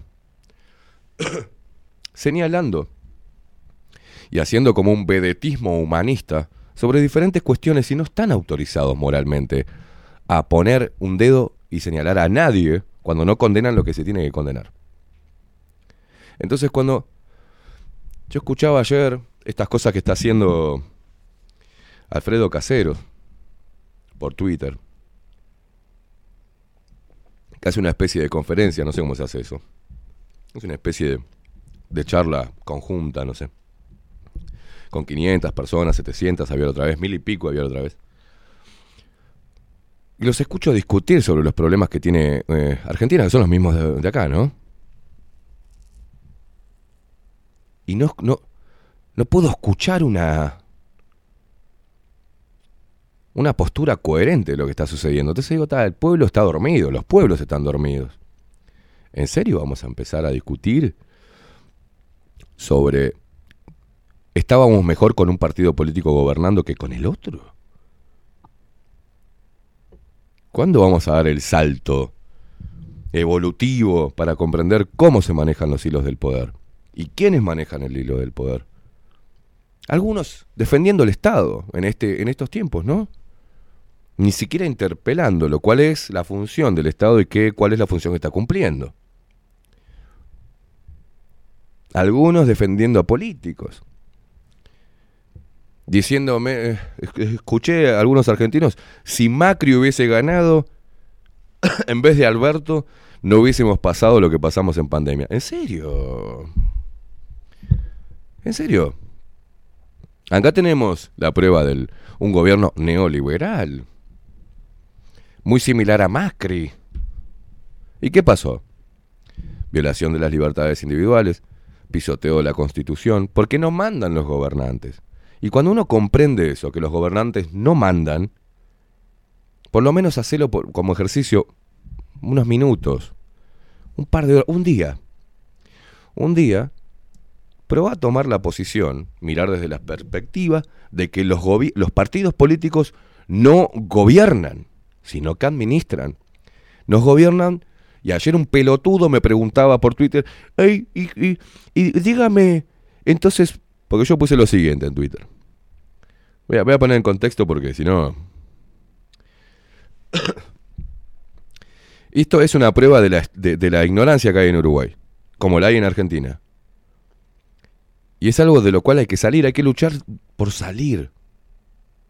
Porque si no seguimos creyendo que un político va a venir o un partido político va a hacer las cosas mejor y vamos a vivir mejor. ¿No? Pero ayer yo ponía algo simple. Necesitamos entender que el problema no está en qué partido político gobierne. El problema está en saber identificar o no a qué poder obedecen los partidos políticos. Hoy nos gobierna un poder no electo. Hay que unir al Uruguay despertando la conciencia de nuestro pueblo. Y la primera pregunta de un pelotudo, que ya es un tipo grande, no entendí, dice. ¿Y antes sí eran electos? ¿Y a quién obedecían? Pregunto porque no sé. ¿Usted sabe a quién obedecen estos y los anteriores? Si me informa, le agradezco. Un pelotudo.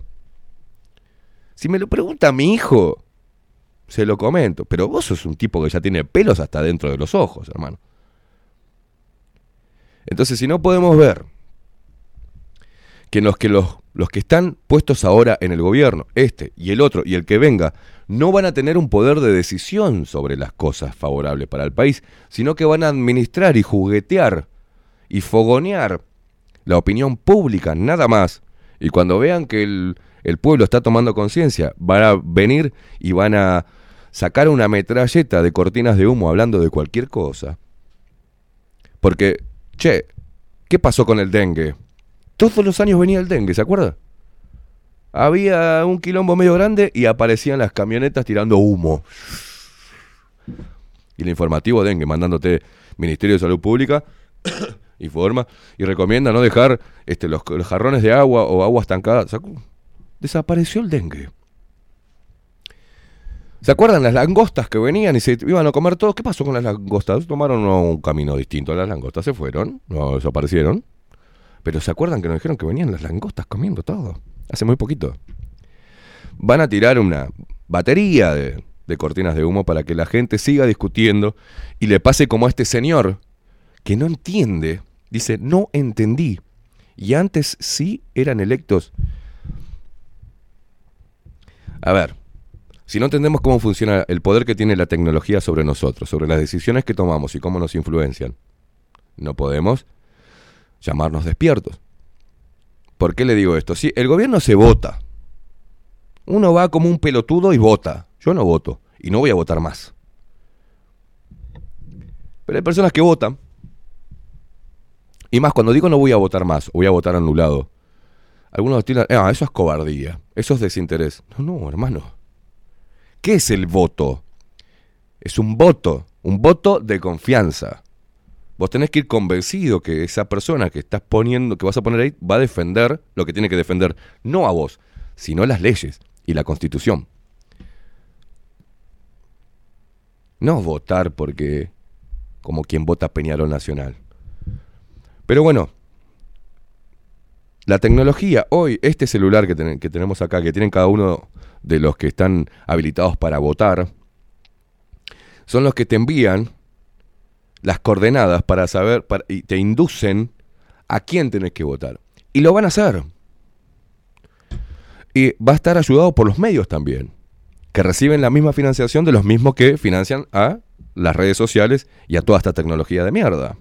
Tienen acá un archivo y una descripción perfecta de tu personalidad, de tus necesidades, de tus motivaciones. Tienen todo acá. Es muy fácil inducirte, hasta el más inteligente lo inducen a votar algo.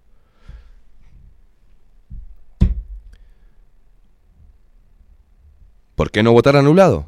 Y no, porque es de cobardes, te dicen en las redes sociales. O porque no estás contribuyendo en nada. Dale. En Uruguay, cada voto que va, después le pagan al partido. O sea, encima le pagamos, les pagamos el sueldo y encima les pagamos la campaña. Y le pagamos el acceso que tienen los políticos a los negocios privados después. Y les pagamos para que mirarlos y que nos digan qué es lo que tenemos que hacer. Entonces, no sabemos cómo funciona la tecnología, no sabemos que eh, ya está arreglado, que hay acuerdos políticos para alternarse en la administración de los dineros públicos, porque es lo que hacen. ¿Por qué digo esto? ¿Y por qué los gobiernos no pueden gobernar? No son los partidos políticos quienes gobiernan y gobiernan este, entidades no electas y un poder no electo por el pueblo. Porque les debemos plata. Y si yo soy prestador, yo soy prestador de dinero, un prestamista, pongo las condiciones que yo quiero para prestarte plata. Las que se me ocurran. Y es lo que sucede con los partidos políticos cuando alcanzan el gobierno. O sea, yo te voy a dar guita, pero esto tiene que estar. Y esta comisión me la tenés que hacer. Y sería bueno que metas un, un ministerio nuevo. Porque por ahí te voy a mandar las empresas que van a inyectar y van a mejorar tu PBI y, tu calificación con las calificadoras de riesgo. Así te seguimos mandando guita. Entonces no nos gobiernan los gobernantes que están ahora. No gobierna Luis Lacalle Pou. Y escuchaba a los argentinos, los pelotudos de los argentinos, al menos en esa conversación, diciendo, pero tampoco tenemos justicia. Lo escuchaba el mismo Alfredo Casero. Y yo le decía, abrime el micrófono, hijo de puta, no puede ser que estén hablando tantas pelotudeces. Ay, entonces estamos en el horno. Porque en la Constitución y el artículo 36 de la Constitución argentina con el artículo 29 de la Constitución, y entonces estamos desahuciados, desamparados. Solo queda una, una eh, revolución social. Alfredo Casero, ¿en serio? ¿O estás agarrando de boludo a la gente o sos un pelotudo? ¿Cómo funciona el sistema judicial? No son poderes hoy dentro de la democracia que sean independientes, señores. Cuando el fiscal general lo designa el Poder Ejecutivo, por ejemplo. Y ese fiscal general en Uruguay tira las instrucciones para los pequeños fiscalitos. Y acá, el que decide qué se archiva, a quién va, quién va en cana y quién sale, es un ser humano con intereses que pone el gobierno. Y así funciona todo el sistema de mierda. Y dejan que mm, se meta una ideología arrancada de los pelos, como la ideología de género o la perspectiva de género, para juzgar a una persona, en vez de, de, de que sea hecho prueba, una denuncia, tiene que ir con pruebas. No, lo dejamos sujeto a la discrecionalidad de los fiscales. Mierda lo voy a dejar a la discrecionalidad de los fiscales, señores. ¿Y por qué? Todo este aparato está hecho porque porque los políticos, que son los que los más hijos de mil puta que puede haber, y la gente se tiene que dar cuenta, que son los más mentirosos que puede haber, porque cuando sale un político que tiene un poco de honorabilidad y ética y quiere hacer algo revolucionario, lo bajan enseguida, señores. Lo bajan enseguida. Por eso los partidos son verticales. Hay un líder y les dice que, y vos lo escuchás, la postura del Partido Nacional ante un tema, todos los diputados dicen lo mismo. Ninguno se sale de la línea. Ninguno. Y lo escuchás a los del Frente Amplio, todos dicen lo mismo. No hay independencia de pensamiento dentro de los partidos políticos. Son putas sectas. Y son sectas a las cuales le pagamos para que sean sectas. Y no van a obedecer nunca, y no van a preocuparse nunca por el pueblo. Alguno tendrá un poco más de sensibilidad, ¿viste? Alguno que otro. Pero no, no nos están gobernando ellos. Nos están gobernando de afuera.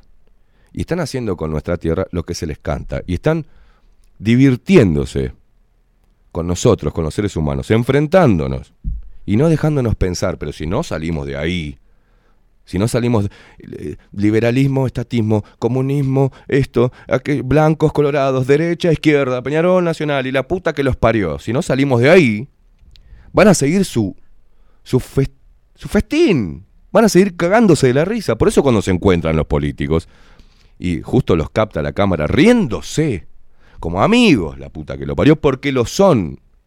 Son una hermandad, son una puta logia. Ni que hablar de la logia, ¿no? Ni que hablar del Opus Dei, que nadie habla y que también está, que la gente dice, ¿qué es eso? Nunca. Entonces está la queja, los foros de queja. Yo escuchaba ayer los argentinos hablar, y porque el kirchnerismo es una mierda, porque es un régimen, régimen totalitario, y porque Cristina, y porque Calafate, y porque la puta que lo parió, y porque la reta, y porque esto. Pues la misma boludez es, es escuchar a uruguayos acá en un foro de queja. No, porque el Cuquito, no, porque el hijo de puta de Mujica, no, porque Orsi, no, porque la Carolina, no, porque la Bianchi, la misma mierda. No, que se robaron tanta guita, no, que se generaron tantos puestos de trabajo, no, que ahora hay nuevos pobres, no, la gente tiene hambre.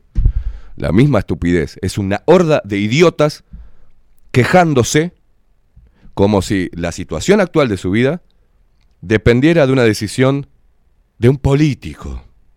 Como si al político le importara si vos comes mañana o no. Y esto quedó demostrado con los 15 años de gobierno de izquierda humanista que le iban a dar a los pobres. ¿Qué dieron? Nada.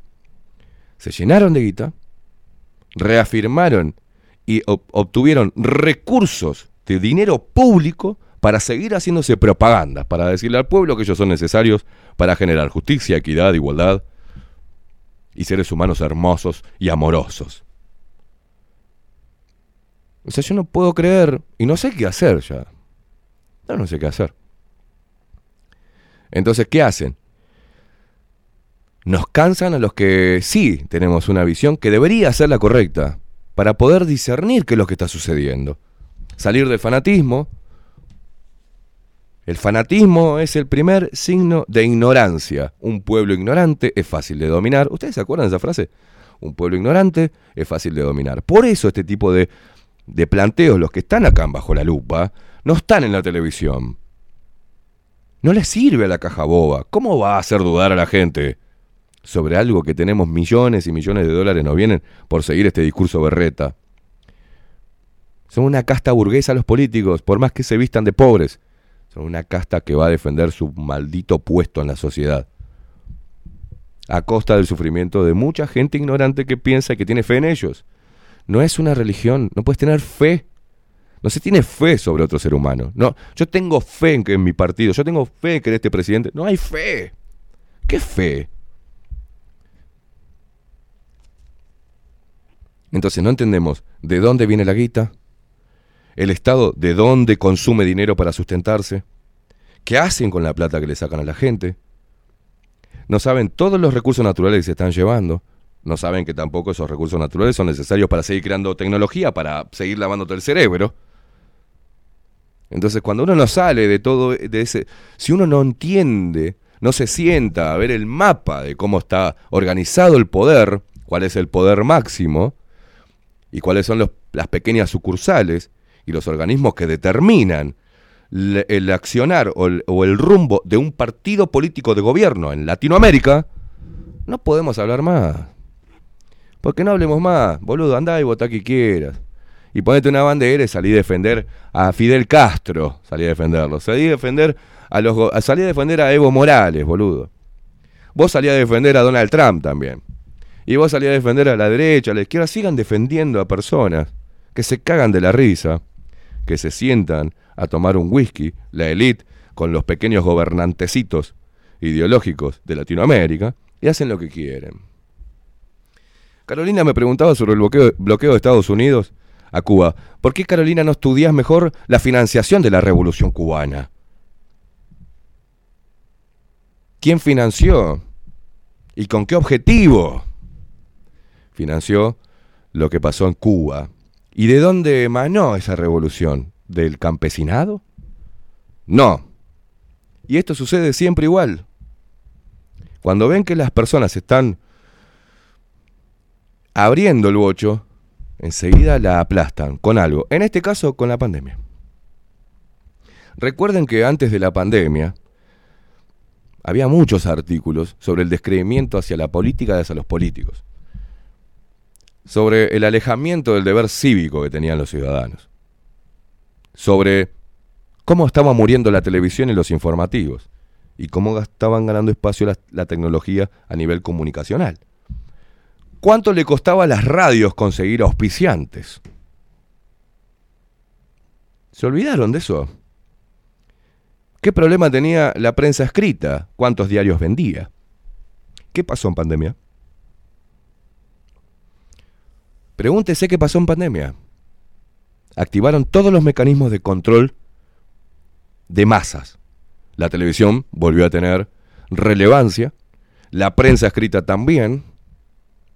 Los políticos tuvieron razón de ser porque los políticos necesitan generarte un problema para decirte que ellos tienen la solución. Si no, si vos empoderás al ser humano, a cada uno de los individuos de esta sociedad, y le decís que el único que puede progresar sos vos, no importa quién votes, y esa persona empieza, en vez de dedicarle tiempo a las redes sociales o a tuitear pajerías, empieza a dedicarlo a estudiar y a trabajar para mejorar su calidad de vida,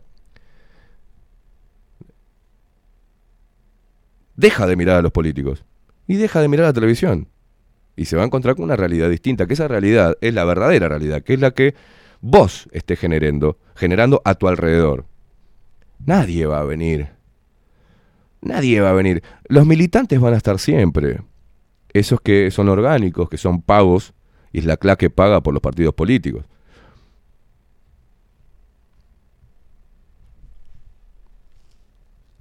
Si no salimos de esa discusión de primaria, si no salimos de esa discusión de ignorantes fanáticos, nunca vamos a ver un cambio. Ni la constitución nos va a salvar. Y ojo, y ojo, porque ese caldo de cultivo ignorante, con la violación sistemática de la constitución y eh, la injerencia en aumento de organismos internacionales, eso puede traer muchos problemas. Porque mañana se le ocurre a algún golpista generar o fogonear un grave problema que termina en un golpe de Estado.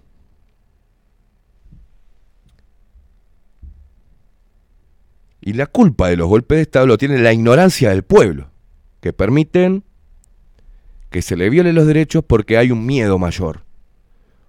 Y cuando la gente tiene miedo, porque no le enseñamos a enfrentar al miedo, a nuestros hijos le enseñamos a tener miedo, no a enfrentar, una sociedad cobarde, sin información y manipulada fácilmente y confrontada entre sí, es el caldo de, de cultivo para que hagan lo que quieran con nuestra tierra, con nosotros, con, nuestra, con todo. El Banco Mundial, el FMI, la ONU, Ministerio de Salud, el, el- la OMS, financieras y gente con mucho poder, metida en todos los negocios, laboratorios financiados por los mismos, toda, toda esa, esa no- nosotros no elegimos, no, no, no los elegimos a ellos. Yo no sé quién va a ser el, el presidente del FMI, el, el Banco Mundial, yo no elijo todo eso, pero ellos sí eligen qué es lo que tengo, quién voy a tener de presidente, eligen qué recurso natural van a llevarse de mi país y encima me hacen mierda. Y yo le- les pido a los políticos y los políticos no me escuchan. Y claro, si no te van a escuchar. Los políticos están de espaldas al pueblo y más en este momento. Están recibiendo las condecoraciones y las promociones a nivel inter- internacional. Como Daniel Salinas, que por ahí mañana, viste, sea, es premiado como... Yo no entiendo cuándo va a ser el momento que empieces a despertar. No tengo ni la más pálida idea. Pero creo que es un momento exacto antes de que todo se vaya al carajo.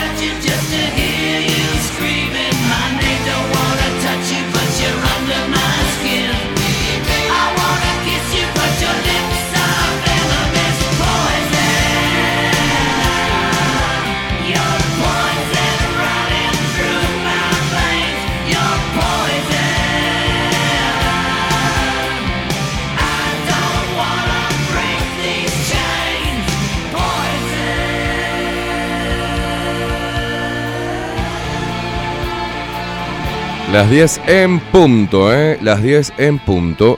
Y ayer, bueno, mm, estamos haciéndole el aguante a la India, eh, que viene, va a estar con ustedes en unos minutitos.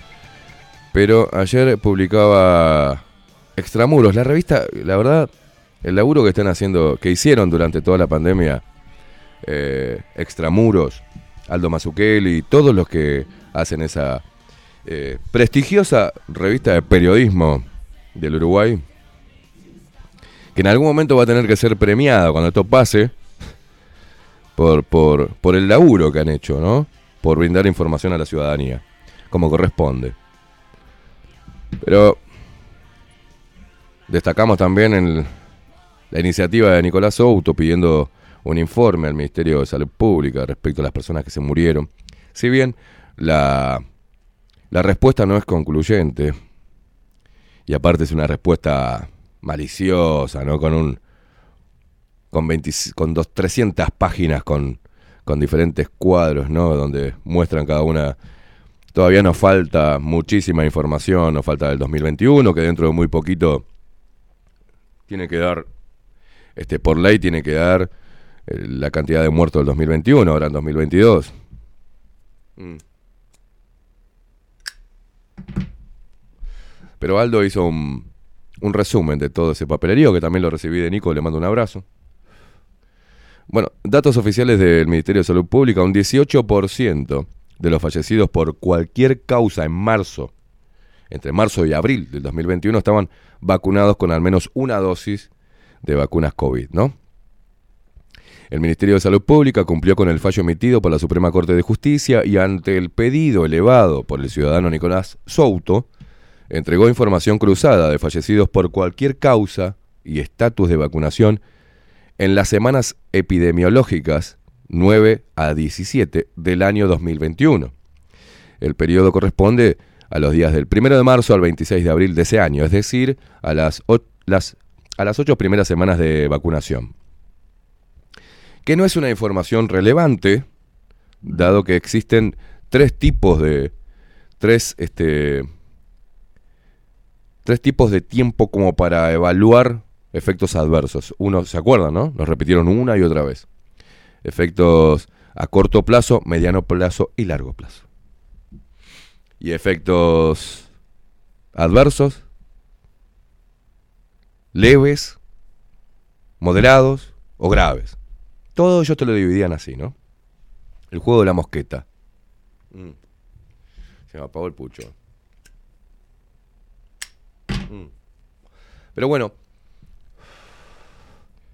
esta es la penetración de la vacunación pauta eh, completa por grupo etario. Acá, te- acá el- lo compartimos ayer en el, en el canal de, de Telegram para que ustedes entren a, a Extramuros y puedan ver todas las gráficas. Bueno, eh, del gráfico anterior puede apreciarse la disparidad en la penetración según grupos de edad, lo que se debe a que la administración de la vacuna no se dio al mismo tiempo a todos los grupos etarios, priorizándose los mayores al comienzo, ¿recuerdan? También existieron grupos ocu- ocupacionales que recibieron primero sus dosis, como el personal sanitario, personal de policía, por ejemplo, ¿no? En total, en el lapso informado fallecieron en Uruguay por cualquier causa 6.940 personas, de las cuales 1.071 estaban vacunados con al menos una dosis de la vacuna Sinovac, Pfizer o AstraZeneca, según el detalle que muestra acá el gráfico, ¿no? De estos 1.071 fallecidos vacunados, 695 habían recibido una dosis al menos de Pfizer, 366 de Sinovac y 10 de AstraZeneca. En cuanto al promedio de días que transcurrieron entre la recepción de la última dosis de la vacuna correspondiente y el fallecimiento, esta es la información relativa a cada plataforma. Una acá lo muestra, la evolución de los fallecidos para cada una de las plataformas principales es parecida, alcanzando un pico en la semana 15, del 11 al 17 de abril. Bueno, los fallecidos acá. Existen dos puntos de vista contrapuestos respecto de un posible aumento de mortalidad debido a la vacunación. Las compañías fabricantes, la FDA, que autorizó el uso de emergencia, y las organizaciones oficiales como la Organización Mundial de la Salud o Ministerios de Salud han mantenido desde antes de comenzar a vacunar que todas las vacunas COVID son seguras. Posibles efectos secundarios negativos se han descartado de plano. Y al menos en Uruguay no existen estudios de seguimientos de casos de fallecimiento luego de la vacunación publicados, ¿no? En cuanto a la eficacia, solo se tiene en cuenta para medirla a los inmunizados con la pauta completa, concepto que ha ido cambiando con el tiempo. Primero se consideraba que alcanzaba con solamente dos dosis de Sinovac o Pfizer, por ejemplo. Luego este criterio cambió. Recuerden que se empezó a decir los mal vacunados. Y los que tenían una dosis pasaron directamente a llamarse no vacunados. O sea que formaban parte de nuestro grupo conspiranoico, ¿no? Una visión científica alternativa ha sostenido que deberían estudiarse los fallecimientos ocurridos aún luego de una sola dosis, si se quiere poner el foco seriamente en la seguridad de cada vacuna y determinar si los potenciales riesgos son menores o mayores que los beneficios. Por lógica, ¿no?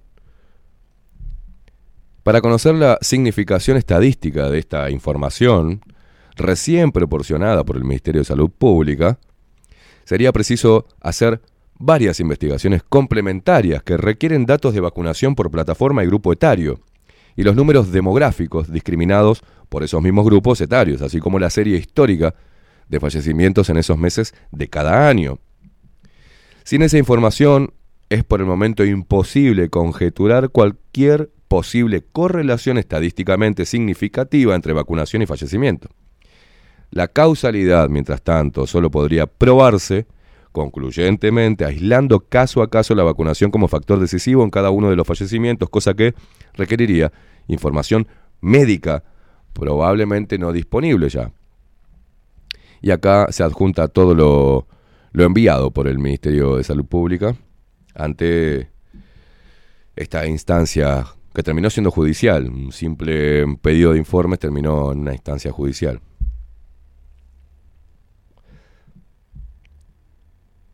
Pero más allá de esto, de la iniciativa de un ciudadano, o de un pedido de informes de como lo hizo Libertad Sanitaria Uruguay, o los informes que podemos llegar a pedir nosotros, o algunos grupos este, activistas antipandemia y antivacunas experimentales, el trabajo de del periodismo todo en Uruguay, si es que realmente hay periodismo, por eso escuchaba ayer a los argentinos hablar de por qué los periodistas no dicen nada, porque, porque hay un problema de, raíz que es la formación de los periodistas y también quienes ponen guita en la academia para formar a los nuevos periodistas. ¿Cómo son formados? Si allá agarras un pibe en Uruguay, un guacho como yo he estado en clases estudiando periodismo con, con pendejos, que terminan no entendiendo cómo se realiza el periodismo y te dice van al periodismo deportivo. Las clases de periodismo deportivo eran 300 había. Periodismo general éramos 30. Co- A lo, a los muchos, éramos menos, éramos 15 creo. Se iban todos para periodismo deportivo. Y sí, es más fácil decir pelotudeces sobre Peñarol Nacional. Perdón, ¿no? Por los periodistas deportivos. Discúlpenme, ¿no? Lo siento si les molesta. Y dentro de esos 15 o 20 que estábamos haciendo el curso de periodismo, estábamos estudiando, había muy poca comprensión sobre las cosas. No sabían ni cómo estaba constituido el Estado, no sabían de la Constitución, no sabían de leyes, no sabían de un sorete, no sabían de historia, no sabían un carajo. Y nos pusieron un profesor de historia que nos empezó a hablar de Marx. Y terminó hablando de ideología de género. Y ahí lo mandé a cagar. Y ahí yo era el facho de la clase, ¿no? Y no les quedó otra que ponerme las calificaciones que me correspondían. Pero bueno. Está tomado desde el inicio. Y si no vemos tampoco cómo son... Cuando yo dije la otra vez el periodismo secuestrado, decían, no secuestraron nada. Otro pelotudo. No entienden lo que digo. Bueno, por ahí no me, no me explico bien. Por ahí debo pulir mi oratoria, ¿no? O mi escritura para que entiendan lo que está sucediendo. Pero voy a repetir, cuando hay un periodista que empieza a hacer ruido, como eh, yo lo estaba haciendo en Universal, me empezó a levantar la prensa, empecé a meter buenas entrevistas, empecé a hablar de la corrupción de la salud, empecé a hacer ruido, se empezó a escuchar, se empezaron a viralizar por WhatsApp algunos extractos de mis puteadas y mis videos y de mi postura frente a los partidos políticos. Me vinieron a buscar. Después, cuando pasé a la 30, lo mismo. Empecé a hacer ruido porque ni bien entré a la 30 al, al- al mes, sacó un informe que puso, hizo una corrida política y generó todo un ruidito conveniente para, para, para otros partidos políticos y vinieron a promoverme y de un lado vinieron a pedirme si fuera que si quería hacer política del otro lado vinieron a, pro- a- a- vamos a promover tu carrera Esteban porque la verdad se necesita una voz así un periodismo disidente contra todo el sistema, bla, bla, bla. Vamos a sacarte de ahí, te vamos a llevar una FM. No podés estar en la 30, que es una radio de mierda, me dijeron. Tenés que estar en una FM. Quizás en alguna cercana al Grupo Magnolio o a Grupo Sarandí, vaya a saber. Entonces, me ofrecieron lindo, esa era Pique eh, FM, empresas financiando bajo la lupa y después la televisión. Entonces es ahí cuando el periodista eh, tiene la decisión si venderle el alma al diablo o no.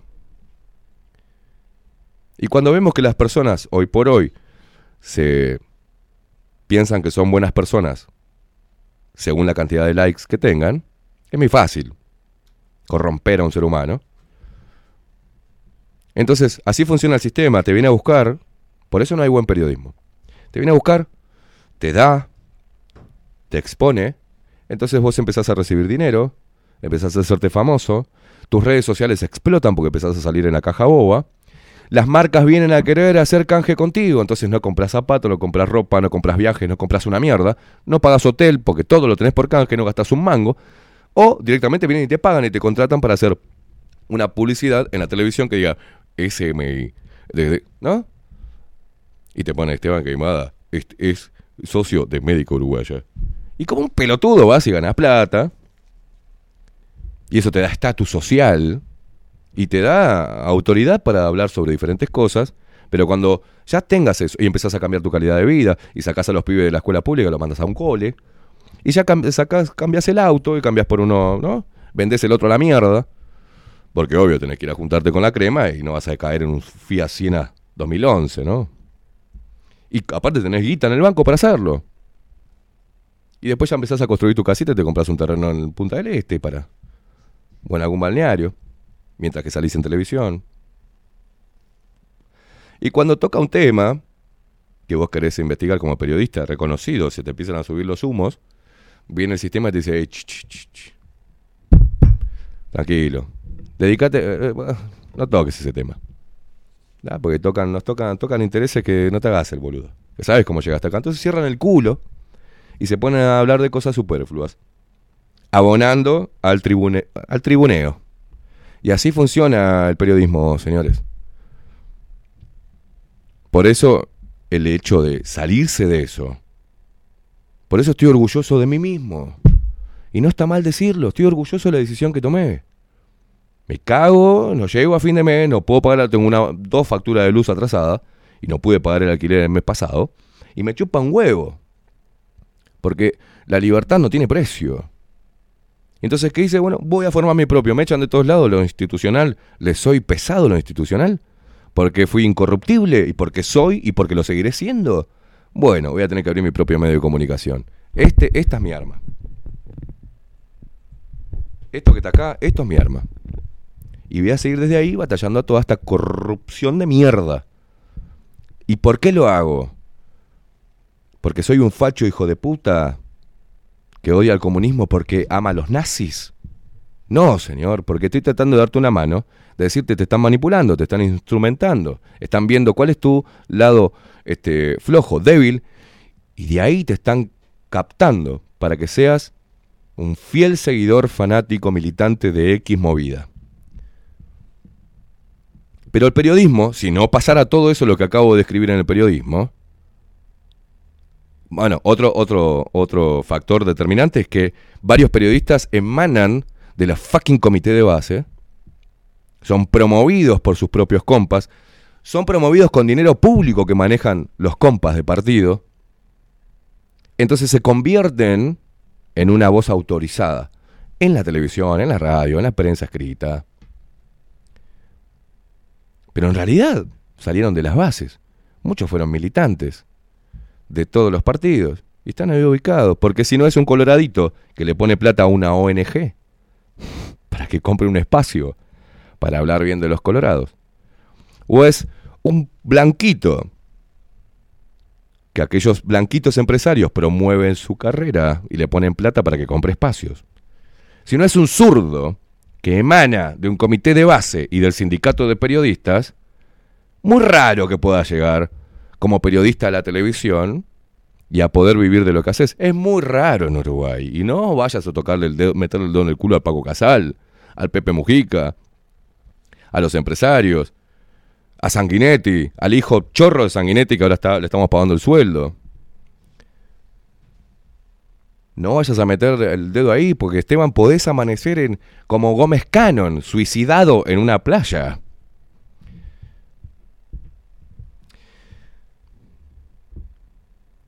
Pero si el periodismo fuese periodismo, era simplemente googlear.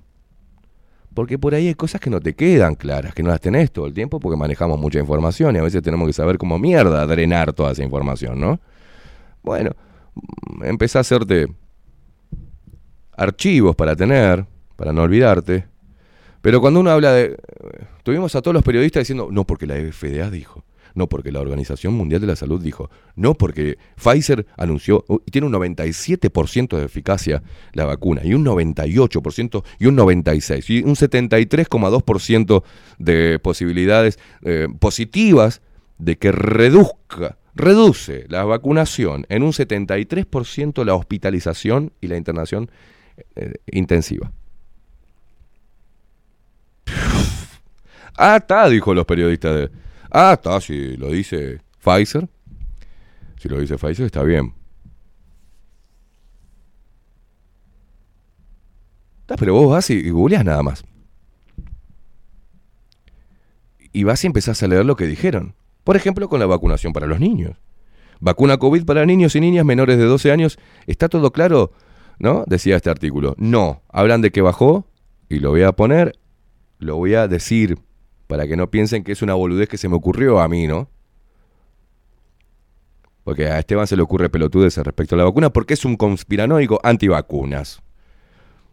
No, soy periodista, entonces yo tengo que leer y comprender lo que estoy leyendo, cosa que no hace el, el común de las personas, y más cuando están cegadas por una militancia religiosa y sectaria, política, ideológica o religiosa.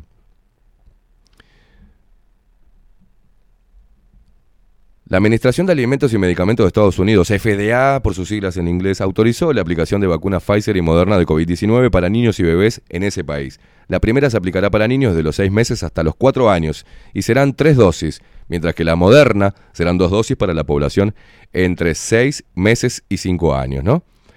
Primero Cuba, luego Chile y El Salvador, después Colombia y Estados Unidos, a pesar de algunas incertidumbres científicas, avanzan los planes de vacunación contra la enfermedad de niños y niñas desde los 2 y 3 años. A inicios de octubre del 2021, escuche, eran pocos los países que habían incluido a menores de 12 años dentro de sus planes de inmunización contra el COVID-19, ya que como lo aseguraban los expertos como Oscar Franco, médico javeriano, doctor de epidemiología y director del Instituto de Medicina Social y Preventiva IS- ISPM de la Universidad de Berna, Suiza, no existía evidencia suficiente frente a la seguridad y eficacia de la inoculación en este grupo poblacional. ¿Alguien entendió? Y no va a entender, el que es pelotudo no va a entender lo que dice. Ah, bueno, está. Es necesario, decía este doctor, esta eminencia en Suiza, es necesario evaluar que los beneficios sobrepasen los riesgos, aseguró. Desde el inicio de la pandemia se reconoció a los niños, niñas y adolescentes como el grupo poblacional con menor riesgo de enfermarse y morir de COVID-19. Según un informe de la Organización Panamericana de la Salud, la evidencia ha indicado que son menos susceptibles a la infección por SARS-CoV-2 y transmiten con menos frecuencia el virus que los adultos. Asimismo, cuando adquieren la infección, por lo general, no, presentan síntomas o son leves. Pero después, bueno, sigue, es muy largo, ya me tengo que ir. Pero lo que dice es que se empezó a vacunar porque si bien no tenían problema con el COVID-19, los niños y los jóvenes, pero se los empezó a culpar de que eran los que transmitían, los que desparramaban el virus. Entonces esos niños se los dijo que ustedes no tienen drama, niños, pero pueden matar al abuelo, o matar a sus padres, o matar a otra persona, siendo portador de un virus que a ustedes no les hace nada. Por eso hay que vacunarlos. Está perfecto. Pero la vacuna le trajo más problemas a los niños que soluciones. Y aparte, hoy está demostrado que no inmunizan. Y que esos niños que están vacunando con una terapia experimental no tenían problemas antes, los están teniendo ahora. Y aparte los pincharon con ese líquido, y pero pueden seguir transmitiendo, contagiar y contagiarse. Entonces, ¿para qué mierda los pincharon? Pero el periodismo era lo que se tenía que haber preguntado. Y todo en conjunto. No, ¿qué hizo? Se empezó a reír de otros periodistas, como yo, sobre nuestra postura. Dudacionista, más que negacionista sobre lo que estaba pasando. Ni que hablar del prontuario que tiene, por ejemplo, Pfizer, de juicios. Y Aldo trajo un estudio que nos, en la columna pasada, nos decía claramente cómo había actuado la FDA, cuál fue la negligencia de la FDA y cuál fue el curro a medias de la información de los ensayos clínicos antes de autorizar de emergencia una vacuna. Y uno de los temas que de- dejaba en, en claro Aldo, no Aldo, sino eh, estos científicos que también son ciencia,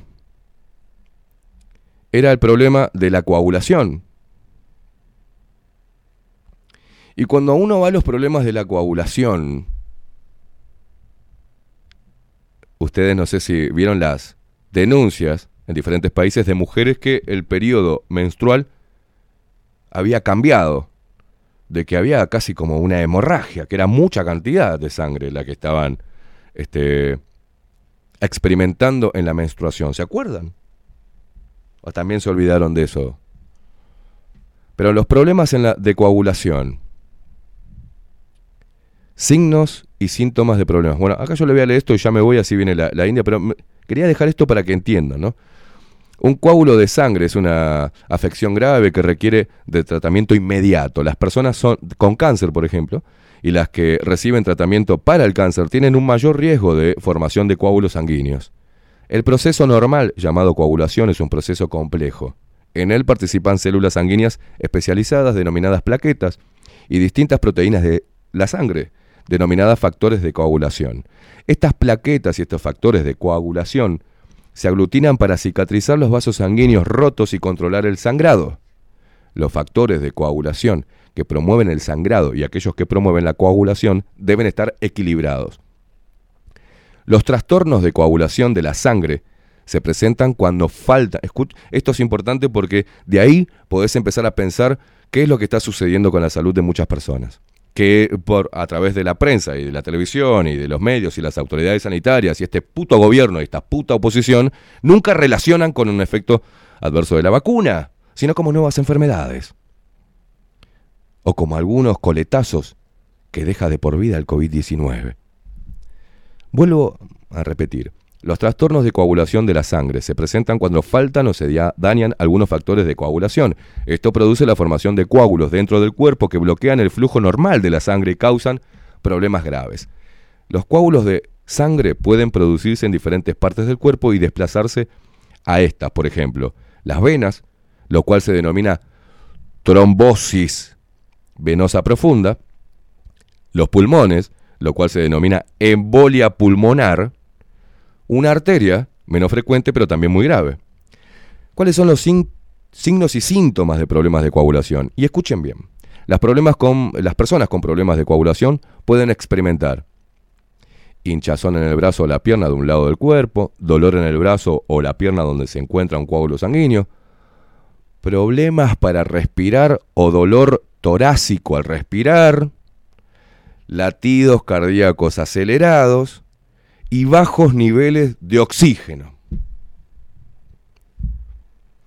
El alivio de los, de los efectos secundarios es un aspecto importante de la atención y tratamiento para el cáncer. Estos se denominan cuidados paliativos, atención de apoyo, pa, pa, pa, pa, pa. Causas de los problemas de coagulación. Las personas, bueno, ¿no?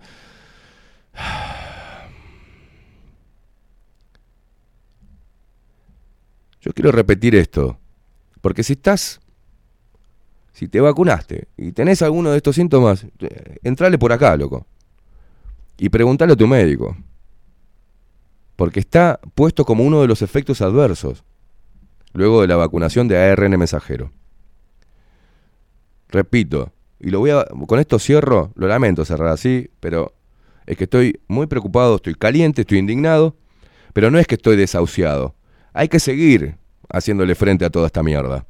En algún momento va a salir y tenés que mandárselo a tu vecino, a tu familiar y hablarlo de la manera correcta. Dejen, vuelvan a hablarse.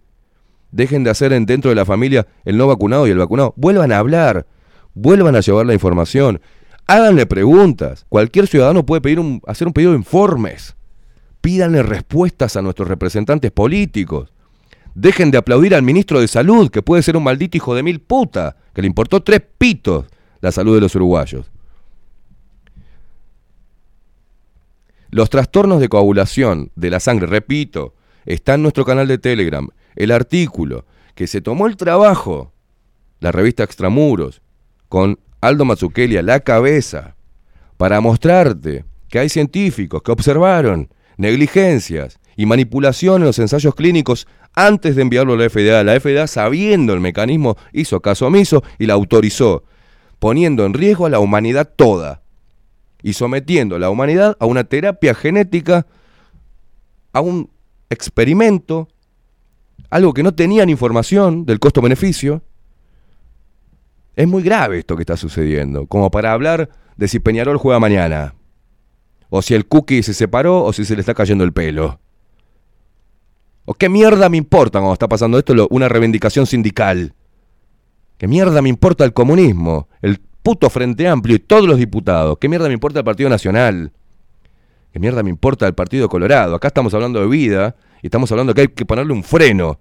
Y el freno se pone pidiendo información y pidiéndole respuestas y poniendo y que la televisión y todos los medios, si hay democracia, tienen que tener esta postura en todos los programas.